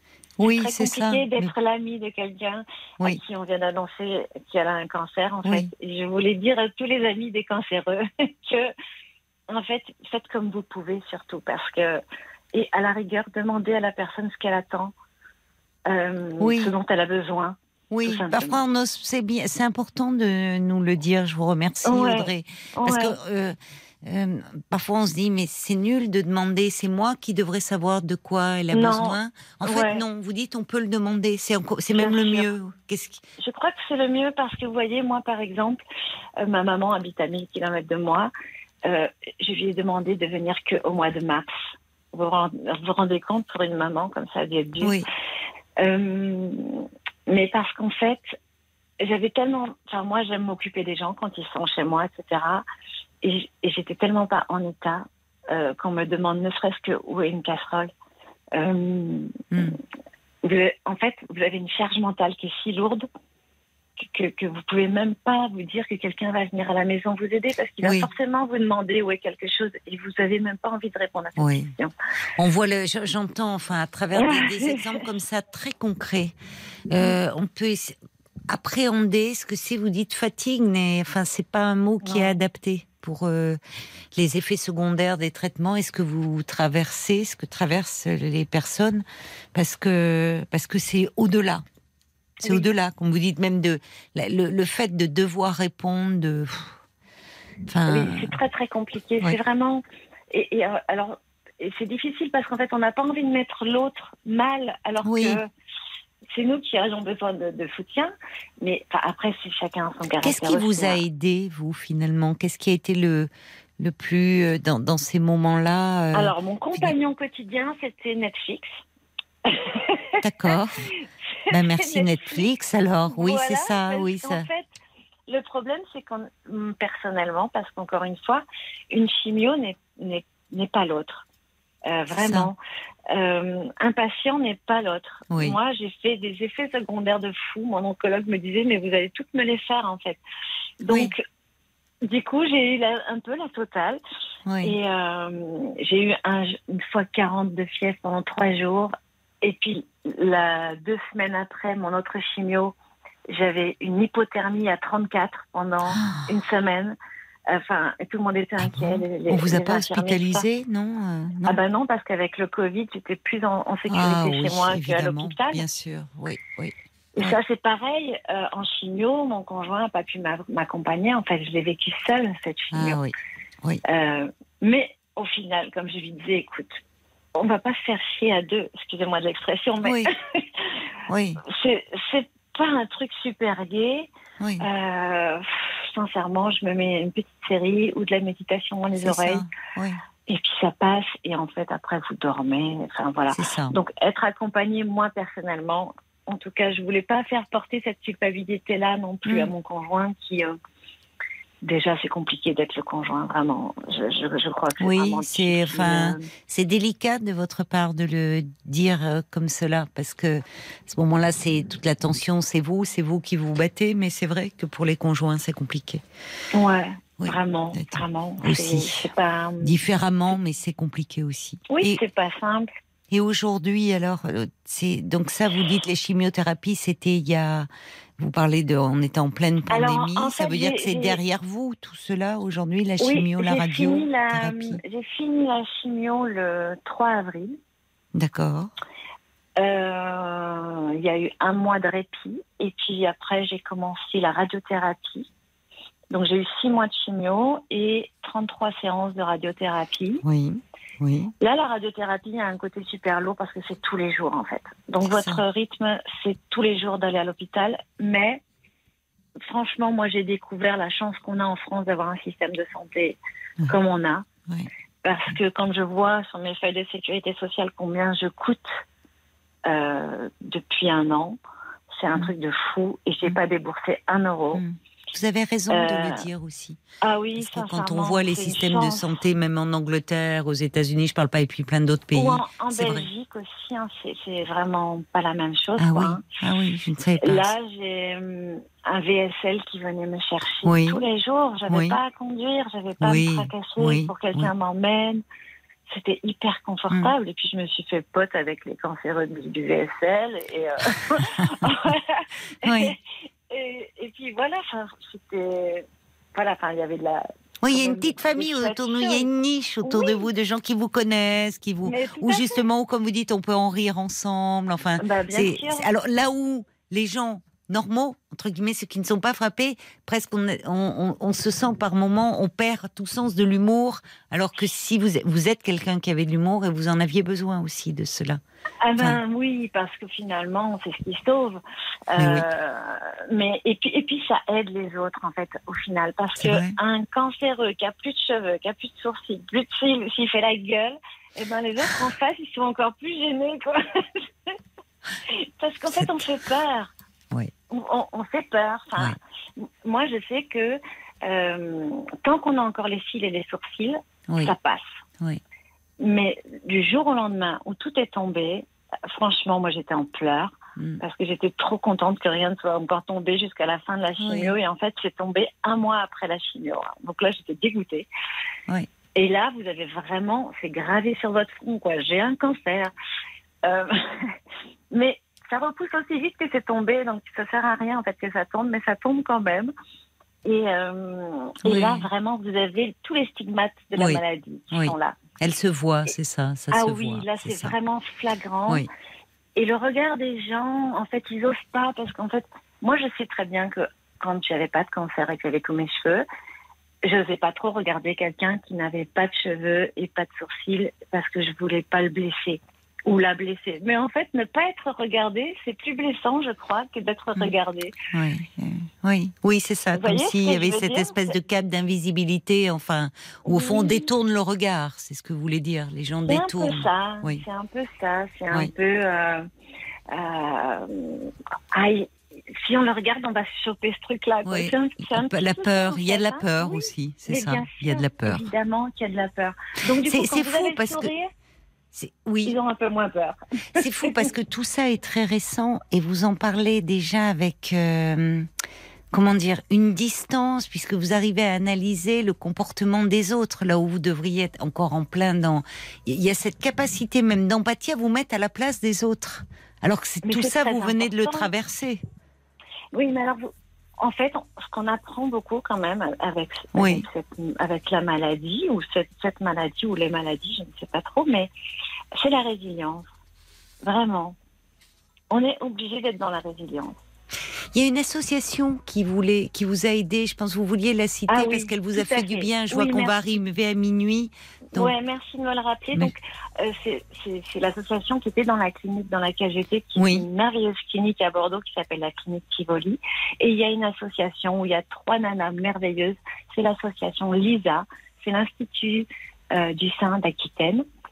Et toutes les trois sont merveilleuses. Ce sont des femmes qui sont passées par ce chemin et qui euh, ben, dédient leur vie à, à toutes les, les personnes qui sont Mhm. atteintes d'un cancer à- du sein. Et, et vraiment, euh, je, les, je les remercie parce qu'il y a eu un vrai suivi téléphonique euh, régulier. euh, oui.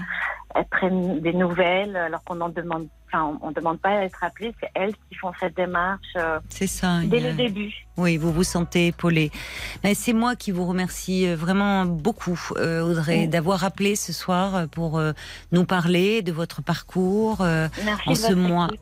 Ben, en ce mois d'octobre rose et, et franchement, j'ai reçu beaucoup de messages pour vous de quelqu'un, c'est Tigron qui dit euh, tu meurs, tu mords plutôt la vie dans votre cas. Quel bonheur pour votre conjoint de vous avoir parce que vous êtes ensoleillée et lumineuse. Il y a beaucoup de messages de ce type euh, et euh, ben, prenez grand soin de vous et surtout Merci gardez ces- cet humour que vous avez retrouvé vraiment. Et merci de nous avoir parlé de vous comme vous l'avez fait. Je vous embrasse. Audrey. Au revoir. Au revoir. Jusqu'à minuit 30, Parlons-nous. Caroline Dublanche sur RTL. Parlons-nous de tout ce qui vous touche, de tout ce qui vous concerne ou vous préoccupe. De 22h à minuit et demi, l'antenne de RTL est à vous et tous vos appels sont les bienvenus au 9 69 39 10 11. Merci encore à, Audrey euh, de nous avoir parlé de sa traversée de la maladie euh, comme elle l'a fait, avec ce qu'elle est aussi certainement Audrey dans la vie, c'est-à-dire elle est quelqu'un de joyeux, de pétillant, avec euh, finalement cette distance, mais cette distance où on sent que c'est pas défensif, c'est cette distance qui rend finalement les choses supportables à entendre. Et merci pour cela, euh, Audrey, parce que c'est pas simple de parler euh, euh, de la de, de la maladie sans pathos, euh, comme vous l'avez fait. Euh, un mot, bien sûr, pour toutes celles d'entre vous en ce mois d'octobre rose qui bah, qui traversent cela, euh, qui traversent la lourdeur des traitements, les interventions, euh, plein de, de courage et plein de tendresse à vous. On n'oublie pas euh, les conjoints, euh, toutes les amis, tous ceux qui vous accompagnent, parce que Audrey a raison, euh, c'est important aussi. Leur présence est, est essentielle. Et un mot au-delà du cancer du sein, puisque c'est le mois d'octobre rose pour la prévention et la campagne de sensibilisation à ce cancer, mais à tous ceux qui font face euh, à cette euh, à cette maladie. Des réactions euh, qui arrivent. Hein. Encore, il y a Michel de Bayonne qui dit je vous trouve tellement formidable et avec votre humour finalement qui rend les choses. euh, je sais pas comment pas, ça se dit pas, mais entendons, mais ça fait qu'on écoute et que vous nous permettez d'appréhender aussi cette réalité-là. Paul, beaucoup de réactions. Hein. Oui, à, à travers toutes les, au milieu de toutes les réactions euh, de soutien, euh, je vais vous lire celui de Matt, euh, qui dit bravo, bravo à vous pour votre courage dans votre combat. Les gens n'imaginent pas ce que c'est réellement ce cancer. Et surtout, on pense parfois à tort que le cancer du sein est un cancer facile. Et je dois dire que ma vision sur cette maladie a changé. J'ai l'impression de revivre exactement ce que j'ai pu voir avec ma femme. J'ai assisté mon épouse pendant un an, qui était atteinte elle aussi d'un triple négatif. Malheureusement, l'issue n'a pas été favorable. J'ai 36 ans, elle en avait 50 et et ma vie est chamboulée, et et chamboulée, le mot est faible, depuis que cette maladie est entrée dans notre vie de couple. Oui, il a raison. Il a raison. Son prénom, c'est Matt. Matt. Euh, c'est vrai que c'est très bien de parler évidemment de sensibiliser au cancer du sein, mais parfois justement, comme on sensibilise beaucoup, il y a toujours des effets malheureusement un peu auxquels on ne s'attendait pas. Et c'était une oncologue, je lisais cela dans un article, qui avait tendance à dire maintenant une, pour rassurer, mais à une femme, on dit bah, non, mais maintenant c'est pas grave, on s'en sort du genre euh, du cancer du sein, c'est pas, c'est un petit cancer. Et l'oncologue rappelait très justement, il n'y a pas de petit cancer. Voilà, il n'y a pas de petit cancer. Et euh, et, et c'est, je, je comprends ce que veut dire, euh, ce que voulait dire euh, Matt. Merci, merci pour toutes vos réactions. C'est une émission forte en émotion hein, ce soir. Allez, on va écouter un peu. Jusqu'à minuit 30, Parlons-nous. Caroline Dublanche sur RTL. Et j'ai oublié de, de dire à Audrey, euh, prise dans, dans, dans notre échange, eh bien que bien sûr Audrey recevra, euh, comme vous tous qui avez témoigné ce soir, euh, le livre d'Éric Jean-Jean et Perrine Suquet, euh, 60 ans de musique pop, un voyage au cœur des tubes de leur époque avec RTL bien sûr.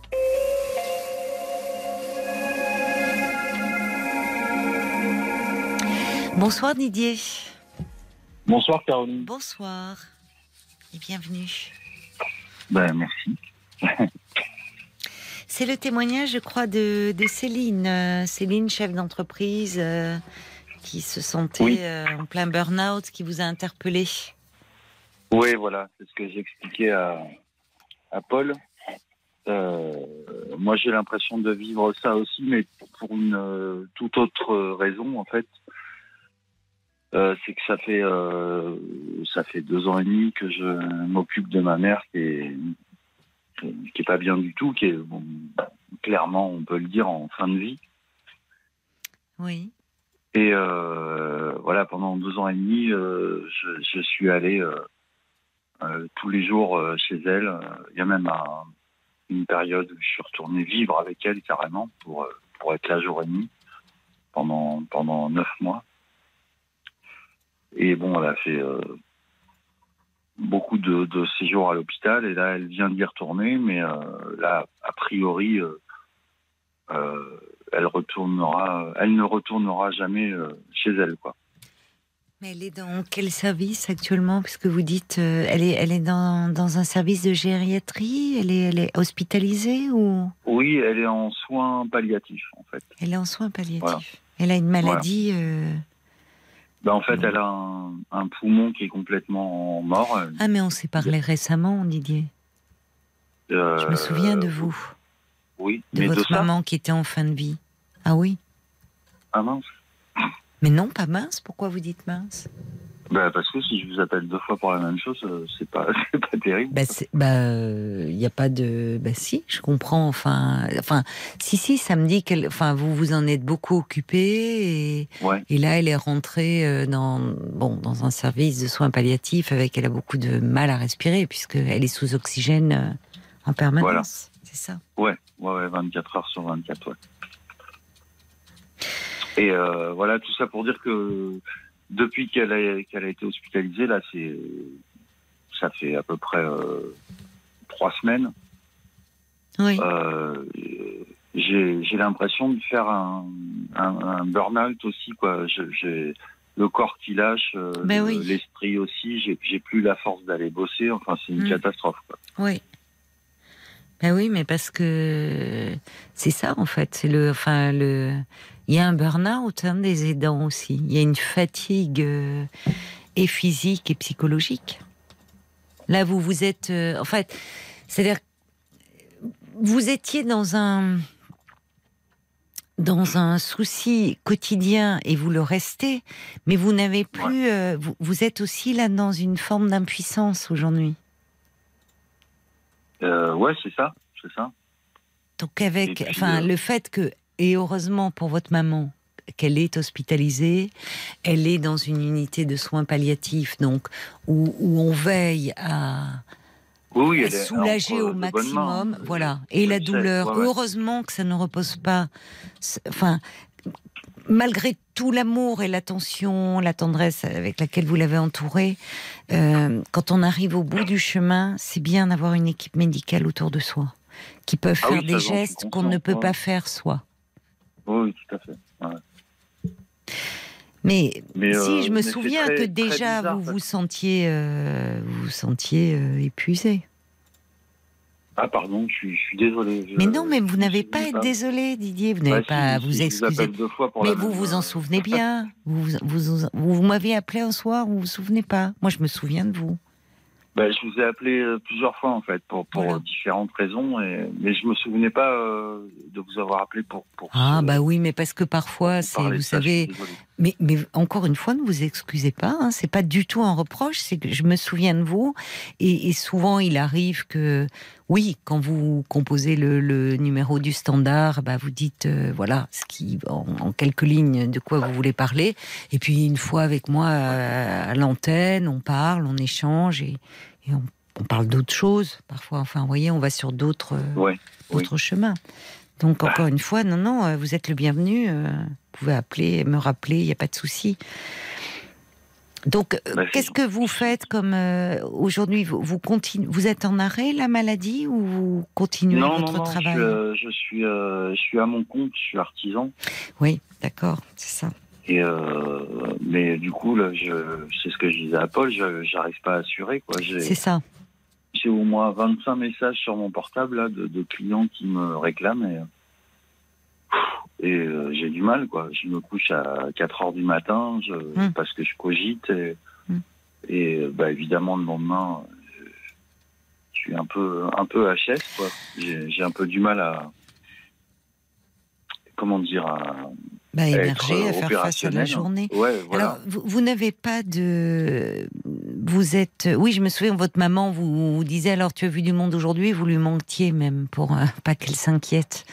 C'était mignon. Ah ouais, ouais. Mais. euh, vous, vous n'avez, c'est vous qui faites, vous, vous, êtes- vous, vous avez ces messages là sur votre répondeur. Il y a personne qui fait euh, votre secrétariat. Vous n'avez pas. euh, Non, non, non, je Quelqu'un. suis, je suis vraiment tout seul. Non. Parce que, alors peut-être que vous pourriez euh, faire euh, là pour ne pas vous laisser. Déjà, c'est suffisamment compliqué cette période pour ne pas en plus vous, enfin, euh, trop vous tracasser par rapport à cela. Soit les rappeler ou soit en, en mettant un petit message en disant les choses. Enfin. Il y, a, des- il y a des personnes à qui vous, vous pouvez dire que vous ne les oubliez pas, que vous êtes désolé qu'actuellement euh, votre. euh, Oui, il y a certains euh, clients euh, à à, qui qui, vous je, pouvez je dire que- de, de, de, votre mère est hospitalisée, qu'elle est Voilà. en fin de vie et que. Certains clients que je connais bien, Voilà. que, chez qui je vais depuis Bon. plusieurs années, je peux me permettre de leur expliquer. Oui, mais des- personne des ne nouveaux pourra vous en faire le euh, reproche. Alors, des gros clients, il est possible de mettre, pour ne pas Non, rentrer les dans. nouveaux, je disais pas les gros. mais les nouveaux, ah, mais les nouveaux, les vous nouveaux, pouvez ils dire. foutent. Alors, ils s'en foutent. Euh, ils s'en foutent pas forcément. Non, mais, euh, Non, évidemment, dire, vous, euh, craignez qu'ils se tournent donc, vers quelqu'un d'autre, vers Bah un oui, artisan. Oui, Ouais. mais en même temps, si vous ne pouvez pas assurer, vous voyez, il va falloir à un moment, vous, vous rentrez, vous avez ces 25 messages. Bon, euh, il y en a que vous allez garder, il y en a, vous ne pourrez pas empêcher qu'ils se tournent vers quelqu'un d'autre. Si vous ne pouvez pas leur proposer des délais plus courts. Et si vous ne pouvez Ouais. pas, vous ne pouvez pas, de toute façon. Vous ne pouvez pas vous démultiplier et être sur 25 chantiers à la fois. Ouais. Bon. Donc, vous voyez, au lieu de. C'est Et Je compliqué. veux dire, dans, dans un contexte euh, normal, entre guillemets, euh, j'aurais, euh, je serais pas, euh, euh, pardonnez mon expression, je serais, je serais pas à la bourre comme ça, quoi. Oui, mais vous n'êtes pas dans un contexte normal. Bah oui, oui, je sais. Mais, mais encore une fois, les clients, euh, c'est pas leur problème. Vous voyez ce que je veux dire? Non, c'est pas leur problème. Ils sont pas inhumains non plus. C'est-à-dire que Moi, si j'appelle un, un cuisiniste euh, qui, pour qu'il vienne m'installer une cuisine, euh, qui me dit je viens dans une semaine et puis qu'il m'appelle en me disant euh, Ah, j'ai des soucis euh, perso, euh, je viendrai que dans deux mois. Vous voyez ce que je veux dire Et qu'est-ce que vous priorisez là, les clients pour qui vous aviez commencé un chantier, de pas leur laisser tout en l'état? C'est ça, de parce que il y en a, il y en a à qui vous allez devoir dire que c'est pas possible actuellement, peut-être.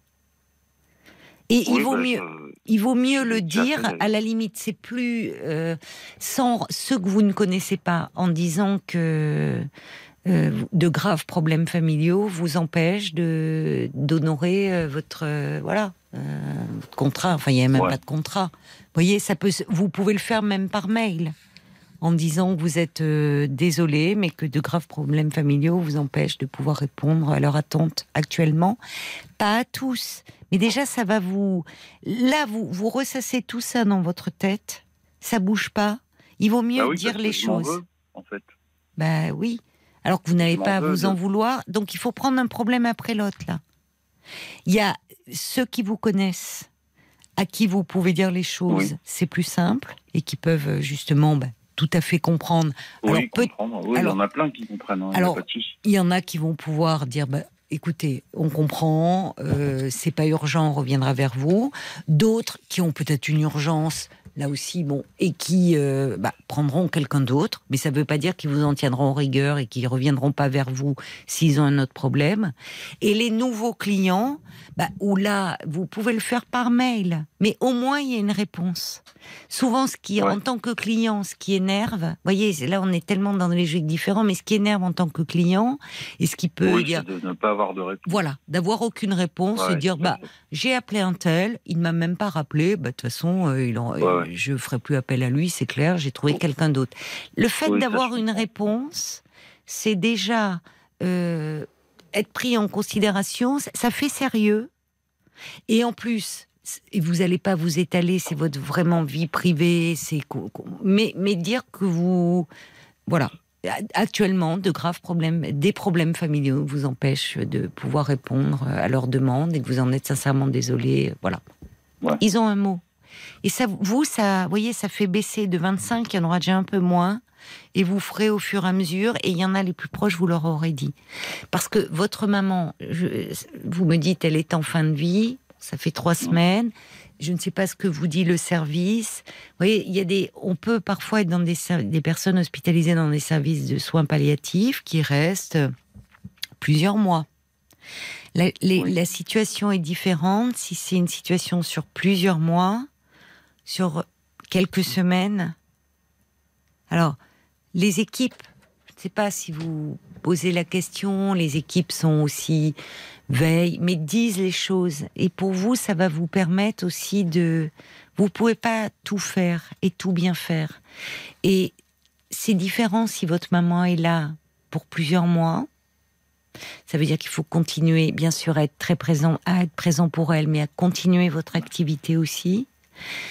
Si elle est là pour quelques semaines, peut-être qu'effectivement, là, euh, vous allez euh, bah, passer le plus de temps possible auprès d'elle, lui consacrer du temps, voyez, pour pouvoir un peu dans votre tête essayer de... Oui, mais en, même temps, euh, elle est, elle est très, elle est très pardon. Exigeante. Elle est très exigeante, ouais. Euh, elle est dans sa bulle et euh, voilà quand je l'appelle, Dans quel sens? Et ben dans le sens où voilà quand je l'appelle, euh, bon, quand je peux pas aller la voir, je on s'appelle tous les jours de toute façon. Oui, hein. oui.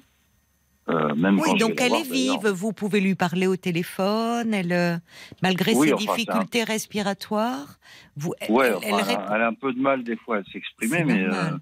Oui, mais elle, elle, euh, Oui. elle, est, elle est vive dans, dans son esprit, dans voilà, euh, il y a des personnes qu'on ne peut plus appeler au téléphone, c'est trop. Oui, c'est vrai.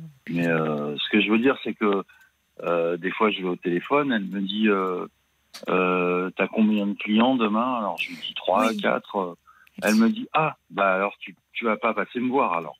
Vous voyez ce que je, je veux dire? Et, et je lui réponds, bah, écoute maman, te- merci de te réjouir pour moi, j'ai du boulot, c'est bien. Euh, voilà, si, si- effectivement. Si, Vous l'entendez je comment Pas comme je- un je reproche. Vous l'entendez pas comme un reproche ou comme un reproche Si, comme un, comme un reproche, parce que euh, sur le moment. Est-ce vraiment le cas ça- Parce que je me souviens qu'elle elle vous demande cela. Ça veut dire qu'elle veut rester aussi euh, euh, à votre vie, au fait qu'elle sait que c'est important que que vous travaillez. euh, c'est votre, elle reste votre mère. Et votre mère qui se soucie Oui. de. Alors, tu as eu. ouais, ça peut être aussi, c'est bien. Bon, tu vas pas passer aujourd'hui, mais j'essaierai de passer demain. C'est peut-être aussi ça. Euh, non, quand, quand elle me dit ça, c'est pas, c'est pas dans ce sens-là. C'est, euh, t'as combien de clients demain? J'en ai trois. Ah bah tu vas pas passer alors. Non. C'est, pour moi, c'est, un reproche. Vous voyez ce que je veux dire? Je ne sais pas au fond. C'est c'est votre Euh, ressenti, c'est- ce qui gros, compte. tu, tu, tu fais chier, tu vas travailler, donc tu vas pas pouvoir venir me voir. Ben non, ben non, parce qu'il faut bien que moi, il faut que ça rentre aussi sur mon compte, quoi. Si- sinon, Ben, vous pouvez pas, en plus de vous retrouver au chômage, c'est certain. bah ouais. Et c'est ce qui est voilà. compliqué. Mais elle est à combien de kilomètres? Vous pouvez la voir. euh, Elle est pas loin, elle est à, à 25 minutes de, de chez moi. Alors parfois, ça peut être. euh, là aussi, je vous le redis, ça compte. Je comprends que ça soit difficile pour vous, mais parce que ça fait plusieurs fois que vous me dites votre maman est en fin de vie. Mais euh, là, c'était il y a trois semaines. C'était, voyez, est-ce que c'est une question de semaine? Est-ce que c'est une question de mois? Est-ce que, est-ce que vous avez rencontré l'équipe des soins palliatifs qui s'occupe d'elle? Parce que ça va aussi modifier vous votre. euh, si on vous dit euh, c'est une question de jours, c'est une question de semaine, ça veut dire qu'il y a un moment des jours, oui, pendant quelques jours, vous allez faire en sorte d'être très présent. Oui, si c'est des mois, euh, ça peut être des mois. Vous savez, il y a des personnes qui restent des, des semaines, des mois Oui, en soins ben, palliatifs. c'est- ce que j'allais vous dire. Euh, euh, non, à, à- à ce sujet-là, non, on est dans le flou. Ça peut être, comme vous dites, la semaine prochaine ou peut-être dans six mois, dans un an, dans deux ans. Euh, voilà. Alors, je, je suis, pardonnez-moi, mais je suis hospitalisée, pas euh, sûre. Je ne suis bon. Enfin, j'essayais d'être un peu pragmatique pour vous. Vous pouvez pas tout gérer dans une situation comme ça. C'est normal. Vous êtes coupé en deux. Vous êtes coupé en deux. On l'entend avec ce que vous Oui. vivez comme un reproche. Je veux dire, il y a, il y a ma mère. Dans, dans votre esprit. Il y a ma mère qui est en train de mourir, mais moi, il faut quand même que mon entreprise tourne, que j'aille voir mes clients. Enfin, c'est impossible, c'est invivable. Donc, je, pense que euh, pardonnez-moi de vous le dire comme ça, mais vous savez, les équipes et dans les unités de soins palliatifs, le côté un mois, un an, enfin, c'est pas vrai. Il y a, y a, hum, les équipes ont quand même une idée. On on n'est jamais. euh, les médecins euh, n'ont pas tous les savoirs et tous les pouvoirs. Mais euh, ils, ont quand même, ils savent si c'est une semaine ou si c'est un an. hein. Bah écoutez, je je sais pas. Euh, moi, comme j'allais vous dire tout à l'heure, quand elle a été hospitalisée les premières fois, quand ils se sont aperçus que euh, elle elle avait qu'un poumon sur deux qui fonctionnait, etc. euh, le, médecin euh, pneumologue, pneumologue qui la suivait, euh, je l'ai eu au téléphone et elle m'a dit, c'était une femme, elle m'a dit. Profitez des moments qui vous restent. Voilà, en gros. Elle m'a dit de toute façon, euh, votre maman, euh, ça n'ira, il n'y aura jamais de mieux, et ça n'ira qu'en C'est s'empirant. ça, c'est ça. C'est-à-dire qu'ils euh, savent que malheureusement, on ne peut pas la, la soigner et la guérir. Voilà. Mais Voilà. donc là, elle, est dans une unité de soins palliatifs. On vous dit de, de profiter, mais je, je suis désolée. C'est vrai que ça a l'air d'être très terre à terre et très pragmatique, mais c'est par rapport à ce que vous vous êtes en train de vivre.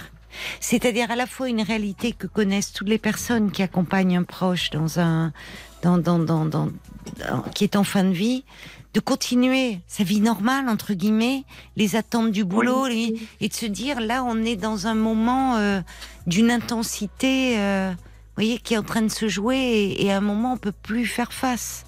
Et c'est- encore une fois, c'est pas la même chose si euh, euh, vous sauriez que c'est dans, les, dans la semaine qui vient, il y aurait même plus la question de rappeler les gens et vos clients et autres. Vous Ah oui, seriez auprès de votre maman. Vous voyez ce que je veux dire?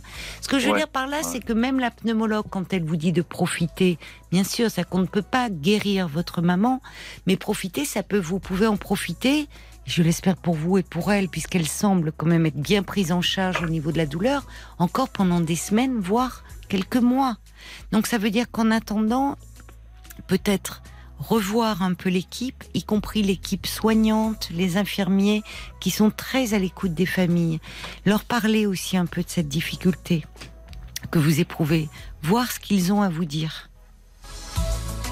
Parce que les, dans les unités de soins palliatifs, il y a souvent un accueil des familles. Ils sont formés à cela. Peut-être rencontrer l'équipe, pas seulement le médecin. Ça pourra aussi vous aider. Et puis, rappelez vos clients ou envoyez un mail. Une réponse, voilà, les gens peuvent comprendre. Oui, ça c'est Bon courage à vous, Didier. Je dois vous laisser parce qu'on arrive à la fin de l'émission. Au revoir. Voilà, des beaucoup de messages qui arrivaient encore. Ça a été une émission tellement dense, tellement intense ce soir, et je vous le dis souvent de prendre soin de vous. Et ce soir, euh, particulièrement à, à vous tous euh, qui nous avez appelés, prenez bien, bien soin de vous. Je vous embrasse. Belle nuit à vous. J'ai oublié de vous dire qu'il y avait du foot ce soir, donc nous serons là, bien sûr, mais à partir de 23 h Belle nuit et à ce soir, 23 h